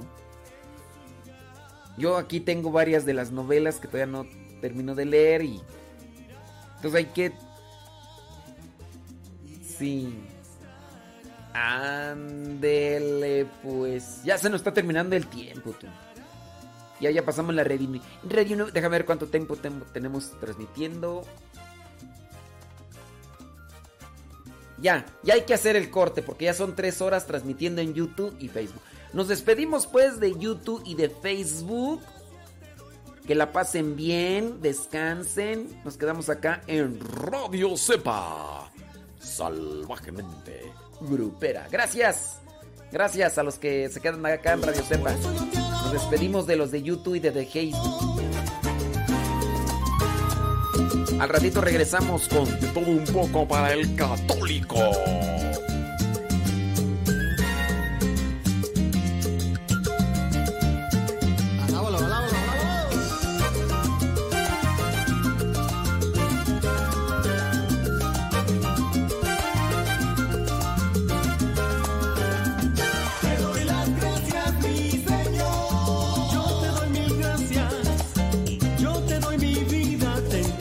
Descarguen la aplicación de Radio Sepa, la que tiene el WhatsApp.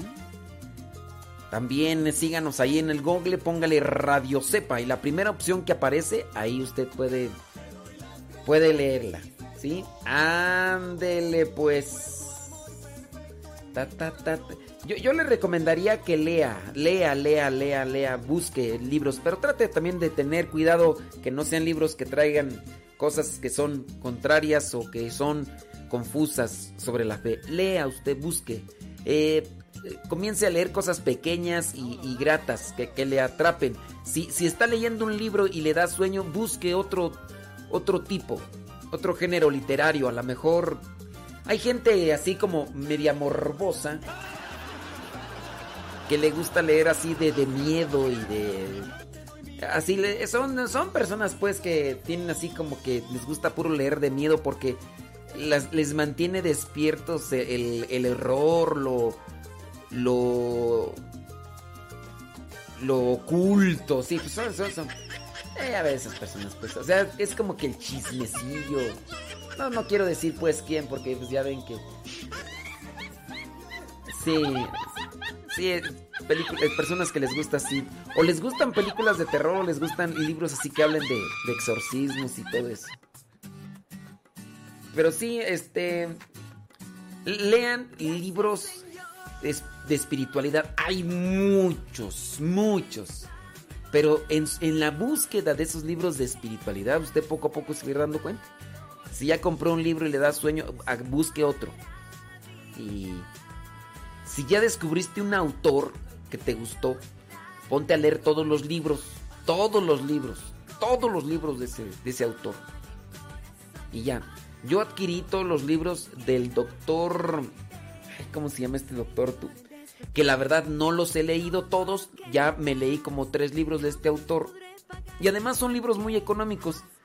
Eh, se llama Jorge Fuentes Aguirre, un doctor católico. Y ya me leí como tres libros de él. Son sencillos, pero el primer libro que, que leí me gustó de él y por ahí anduvimos buscándolos y ya tengo como unos ocho libros. Entonces ya me los leí. Son pequeñitos. Yo digo, hasta ni... Bueno, se les dice libros, pero son folletos así de... ¿Qué tú quieres? 90 páginas, ¿no? Yo en realidad tomo más con el título de seriedad, así de libro, tomo más en serio el título de libro de aquellos que tienen 300 páginas, 400 o 500. Pero si un libro tiene entre 90, 120 páginas, yo digo, "Mm, es que esos en una, así rápido, yo digo, son unos, pues sí son libros pues, pero... Sí. Sí, ya ve que... Ya ve que, que hay, hay personas pues que les gusta ahí leer, leer. Bueno, ahí se quedan los de Facebook y YouTube. Busquen en el Google Radio Sepa o descarguen la aplicación. Estamos conectados.